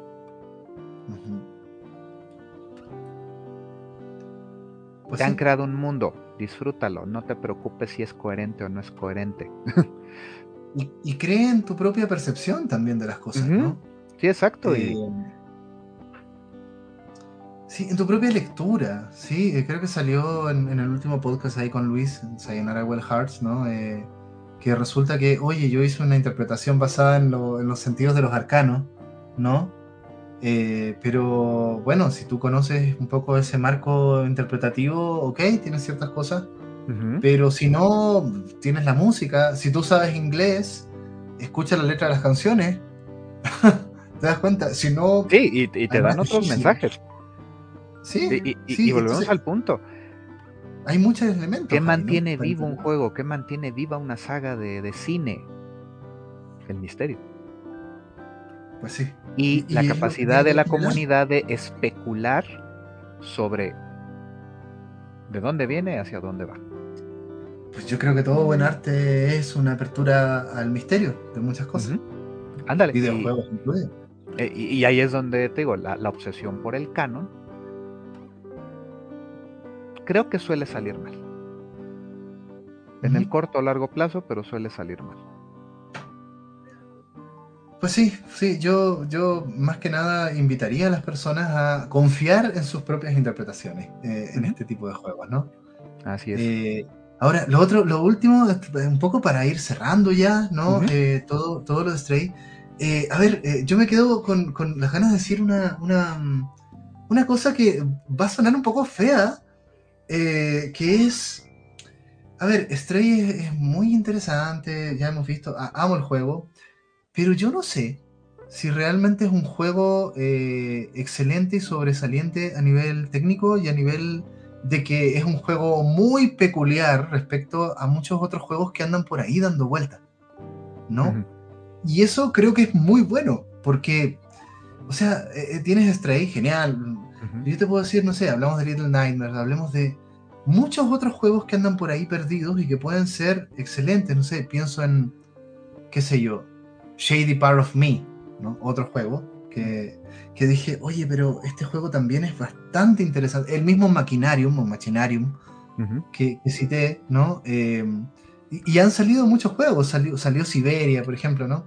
Eh, y que son juegos que por ahí andan, ¿no? Eh, y, que, no sé, de repente, más allá de que te guste mucho Stray por ciertas características, pueden haber otros juegos por ahí perdidos porque además esto está muy en la línea de lo indie, ¿sí? Eh, qué sé yo, eh, este juego del perrito y los colores, ¿no? Chicori, por ejemplo, Ajá, ¿no? Eh, oye, propuestas súper interesantes que tal vez puedan tener un montón de cosas, ¿no? y uno dice, bueno, y a Stray le tocó un poco la suerte y, el marketing de que ahora este tipo de juego llega a mucha gente. Llegó a mucha gente, ¿sí? Se hizo famoso, a mucha gente le gustó, pero ¿saben qué? O sea, yo, yo me quedo un poco con esta idea.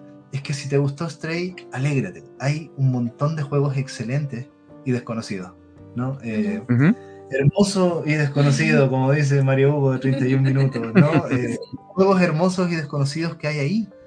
¿no? Te digo, Stray es uno más de esos, ¿no? Y, Así es. no sé, si vas a comparar Stray con, qué sé yo, eh, Machinarium, en sus lenguajes, en sus cosas, ok, pero Machinarium tiene otras cosas muy interesantes, ¿no? yo, yo creo que, bueno, sí entiendo lo que dices, pero también creo que hay que entenderlo contextualmente, o por lo menos yo lo pensaba así, respecto, sí, la campaña y todo esto, y al fenómeno que de por sí ya previo al juego, o sea, que el hecho de que el protagonista sea un Michi y todo el fenómeno de internet con, con videos de gatitos ah, claro. y gente siguiendo y teniendo, eh, o sea, cuántas cosas sobre gatos se ha hecho popular, cafeterías, incluso ya ven, bueno, se me había olvidado decir, pero, pero el halo que se hizo alrededor de el mito de que Stray iba a donar dinero para, mm. para este, refugios de, gatos, que en realidad no fue, o sea, no precisamente, sino que fue que eh, Anapurna se, con una asociación que se llama Nebraska Human Society, da un, le da... Ah, copias. ¿Cómo? Algo, algo así, ¿no? De que como que eh, rifaron copias a los donadores. rifaron el día de, el día de la de, cuando, cuando se lanza el juego y a partir de eso iban a donar. Pero, pero fue muy, muy precisa la campaña, o sea, era con ese fundamento. Y se empezó a hacer en la red todo un mito respecto a, ah, pues cada vez que juegues, Stray, vas, se va a donar, que no, o sea, ya después se fue aclarando y se hizo más como toda, sí hubo después iniciativas de, de gente jugando por 20 minutos el juego en una cafetería con muchos gatos y que eso, y donaban cositas. Pero a lo que voy es que creo que sí tiene que ver con el, con el halo que también el juego empezó a tener y respecto a estas, al gusto por el, o sea, los gatos y todo el mundo de esto. Y creo que lo, importante, como dices, quizás es pensar que a lo mejor para, justo en este sentido de que es un juego y, em, que puede ser iniciático en algún sentido y que no es así como tal vez eh, tan de, de, gamers, pero que puede ayudar a ver que justo hay un mundo de juegos indie y que proponen y que, y que te dan esta apertura a diferentes, o sea, como diferentes dinámicas de juego, o sea, sobre todo pensando, yo lo veo así, pensando en que yo trabajo con adolescentes y, que suelen, eh, o sea, los juegos que, que, siempre me mencionan son los típicos, o sea, Halo, este... Shooters. Fortnite, LOL. exacto. Entonces, creo que más bien da para que sea un momento de apertura, quizás por el gusto primero por los Michis y después ya por ver que hay un montón de otros juegos que te dan esas posibilidades, ¿no? De, tener otros protagonistas, que no todo sea, o sea, la contemplación, que, ya lo hablábamos también con Journey.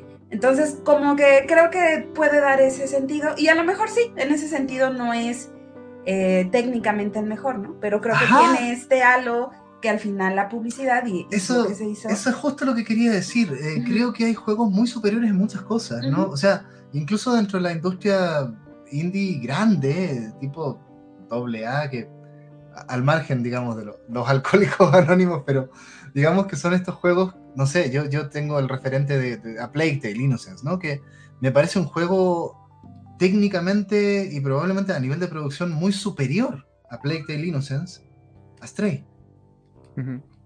¿Sí? Y sin embargo, Stray eh, es un juego amado. A eso voy. Quiero llegar a eso. Que da lo mismo si tú tienes un juego hecho con palitos, etcétera, pero lo amas, ¿no? Y te comprometes con ese juego. Porque ese juego hizo eco en ti. Yo creo que eh, ojalá Stray haga eco en mucha gente y que esta gente aprenda que también hay muchos otros juegos que también pueden hacer eco. Tremendo. Eh, y que ahí están por descubrir. ¿no? Sí, la, y la oportunidad está ahí. Al final de cuentas, eh, el, asunto es, como, como decía Kat, que, que los chicos jueguen algo más Que, aquel que te promete las mejores gráficas y la mayor este, tasa de refresco. Eh, que te ofrezca 50 mil modos de juego. Ah, sí, porque para eso está Ubisoft, ¿no? O sea, perdón, pero... No, y en realidad el asunto es eh, que, sale un poquito de tu idea de qué es jugar, ¿no? Eh, y empieza a ver posibilidades. Digo, y fíjate cómo hemos llegado a eso, ¿no? Posibilidades. ¿Y, cómo lo logras? Pues, escenarios abiertos. Digo, digo, escenario abierto en el sentido de, no, no un mundo abierto, sino que precisamente las cosas queden inconclusas, queden abiertas, queden eh, con la oportunidad de que tú puedas llegar y decir, creo que es esto, creo que es aquello. Ajá, abierto a la interpretación. Exacto. Eh, y que de ahí, ¿no? y, y, de ahí puedes empezar a ver más cosas, ¿no? Y qué bueno que estos juegos queden ahí, ¿no? Porque justo lo que tú decías con los ejemplos de Star Wars, ¿no? Y cuando empiezan a llenar, llenar, o, de Tolkien, ¿no? por eso, por eso a mí, cuando salió Siberia 3, yo dije, ya, ya, ya no. No, yo, o sea, tal vez lo jugaría en algún momento, pero ya. No, y, acuérdate, porque eh, creo que en tu caso pues, fue tan importante la experiencia que te dejó el primer Siberia,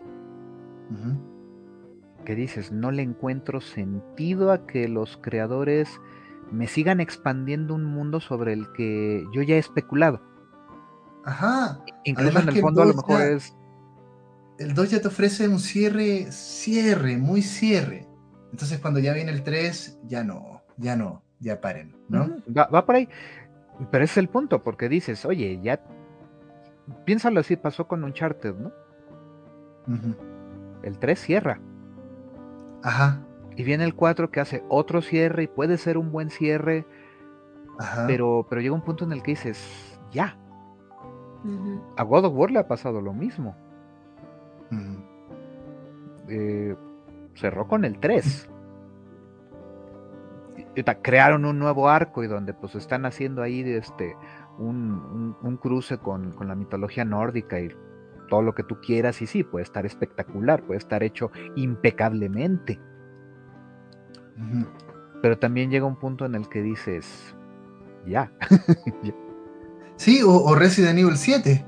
Es que ejemplos hay muchos, ¿no? De estos reboots. Reboots, remakes y. Pero. No, no, pero me refiero a.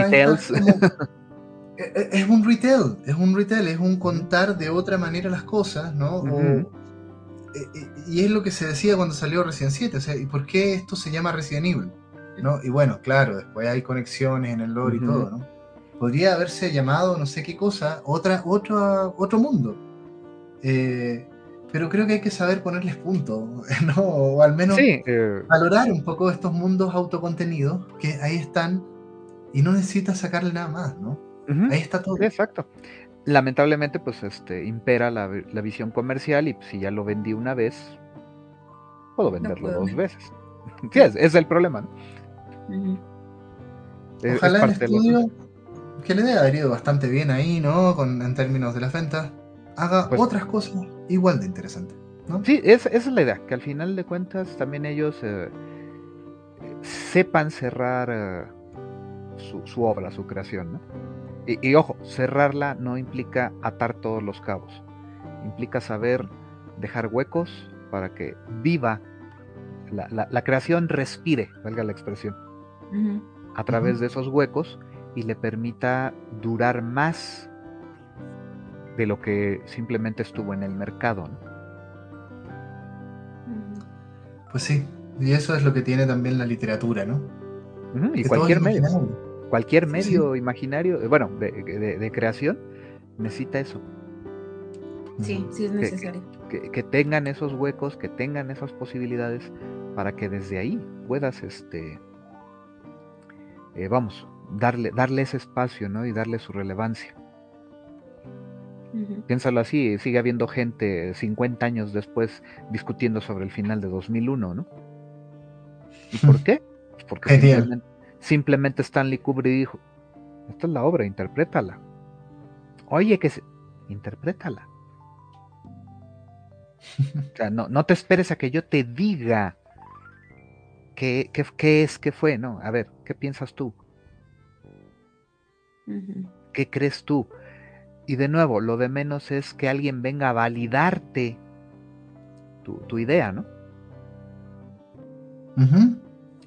Finalmente es tu comunión con la obra, ¿no? Y en el videojuego eso es una cosa muy, muy íntima también y muy profunda, ¿no? Por la vivencia que te da. Pero bueno. E, incluso pensémoslo así, quizás ese es el... Digo, estoy aventándome también una especulación, ¿no? Quizás es el sentido último del arte, ¿no? Pues sí. tener la suficiente apertura para que te permita a ti eh, interpretarla. Es finalmente eso, ¿no? Lo que comentábamos de la conexión con el misterio. Pero bueno. O, como decía eh, Patrick y creo que con eso podemos cerrar, la puerta al asombro. Wow, creo que mucho tema. Yo no esperaba estar tanto tiempo hablando de todas estas cosas que se abrieron. Justo eh, eh, ya ves que siempre nos pasa, siempre nos pasa. Pero sí, pero sí, no, hay mucho tema. Y qué bueno en el sentido que Stray nos haya dado pie a, conectar tantas cosas, ¿no? Em, me gusta mucho cuando pasa eso, ¿no? Eh, y justo las líneas de fuga de Stray y las conexiones que podemos hacer, ¿no? Con tantas otras experiencias y otros medios, ¿no? Me parece muy valioso. Kat, algo con lo que terminar, no sé, ¿cómo ves? Eh, bueno, sí, igual. Ay. Eh, esta parte, solo decir como que no, la idea de no dar tantos spoilers en esta ocasión, a diferencia de otros podcasts donde es también por la por la cercanía que, bueno, el juego no tiene tanto que salió, probablemente mucha gente no, no lo haya jugado y eso también pues como que para, para no spoilear del todo, pero que creo que yo, yo con lo que me quedo sí es con, con una experiencia grata y, y sí de, con esta idea de la, de, de la apertura que te pueden dar los productos audiovisuales en general y, y, y, la, lo importante que es eso también para enriquecer al final como cualquier cosa, ¿no? O sea, el, me refiero como esto de poder, que te dé la posibilidad y que al final tengas esa esperanza de, en el juego, por ejemplo, propiamente Stray, el, el final, que, tenga esa, esa posibilidad de mundo, de no saber qué pasó del todo, o, que digas, ok, aquí hasta aquí llegó el, el, el gatín, este, del gatito, pero que, que, creo que en la vida también, como en lo cotidiano, se necesita esa, esa parte de, de esperanza y mundos y posibilidades. Y, yo me quedo con eso, ¿no? Como con el hecho de que tengas posibilidades de pensar más allá, finales, este, y no, bueno, y, en general, que, tengas esa apertura a, no, a, no estas ideas de que hasta aquí llegué tan fatalistas o algo así, muy, muy cerradas también. Y, bueno, y creo que el, juego en general te da una experiencia en ese sentido esperanzadora y, bueno, con todo el contexto que decíamos de la pandemia y esas cosas. Y, pues creo que en estos momentos se necesita también esas, e, eso en, en la vida, ¿no? como tener esperanza de algunas cosas y que no fuera tan desolador como lo suele ser eh, las historias. Eh, Cyberpunk. Entonces, creo que en ese sentido puede tener esa bondad y esa, esa parte que decíamos también de ser un poco más ameno en ese sentido. Quizás para algunos podrá ser, eh, no sé, como que no, no tan realista, no, no, tan enfocado, pero creo que tiene esa bondad por ser el juego que es. Y, pues y contextualizarlo así creo que tiene sentido. Pues, genial. pues eso, no sé, como ven, eh, si ya vamos cerrando el podcast mejor, ¿no? Yo creo que sí. dos horas para cumplir. Dos horas, dos horas, así es. Ay, ay, no, me sorprendió, ay, yo, pensé que como no íbamos a spoilear iba a quedar en una, pero bueno, en fin, ya saben cómo va esto. Eh, ya lo editamos, lo sacamos en las plataformas, ¿no? Quedamos al tanto de, los comentarios y, y si algún auditor o auditora le interesa también estos temas, por favor, divúlguennos, ¿no? Y con gusto también podemos conversar, ¿no? De muchos de estos temas. En fin. Gracias, eh, Rubén, gracias, Kat, por participar, ¿no? Eh, me parece muy interesante. A ver si seguimos trabajando, vamos a ir viendo. Se viene algo ahí del Ten Ring, a ver si... Ah, pues lo ya, ya, sabes que yo, yo le entro. Yo estoy De con Demon Souls, no, recién. De hecho, iba- ya nada más un Ay, comercial rápidamente. El día 12 de septiembre eh, tengo participación en Devour Ah, buenísimo. y precisamente voy con un tema relacionado con este eh, el de Elden Ring, pero en realidad más bien sobre la obra reciente de From Software. Eh, se titula Esta es palabra de Miyazaki. Construcción de metodologías, de metodologías lúdicas. Uf, uf, o sea, todo lo que planteaste aquí tiene mucho que ver, parece. ¿no? Algo, algo así, algo así. Algo así. genial, genial. Bueno, ahí dejamos la invitación también para quien lo, lo pueda oír, ¿no? Que siga aquí al profesor Rubén. Eh, y nos seguiremos viendo, ¿no? Por aquí, en Así algún es. otro medio, en algún otro juego, qué sé yo. Así es. Bueno, gente, será hasta la próxima y a seguir jugando. Bye bye. Hasta pronto a todos.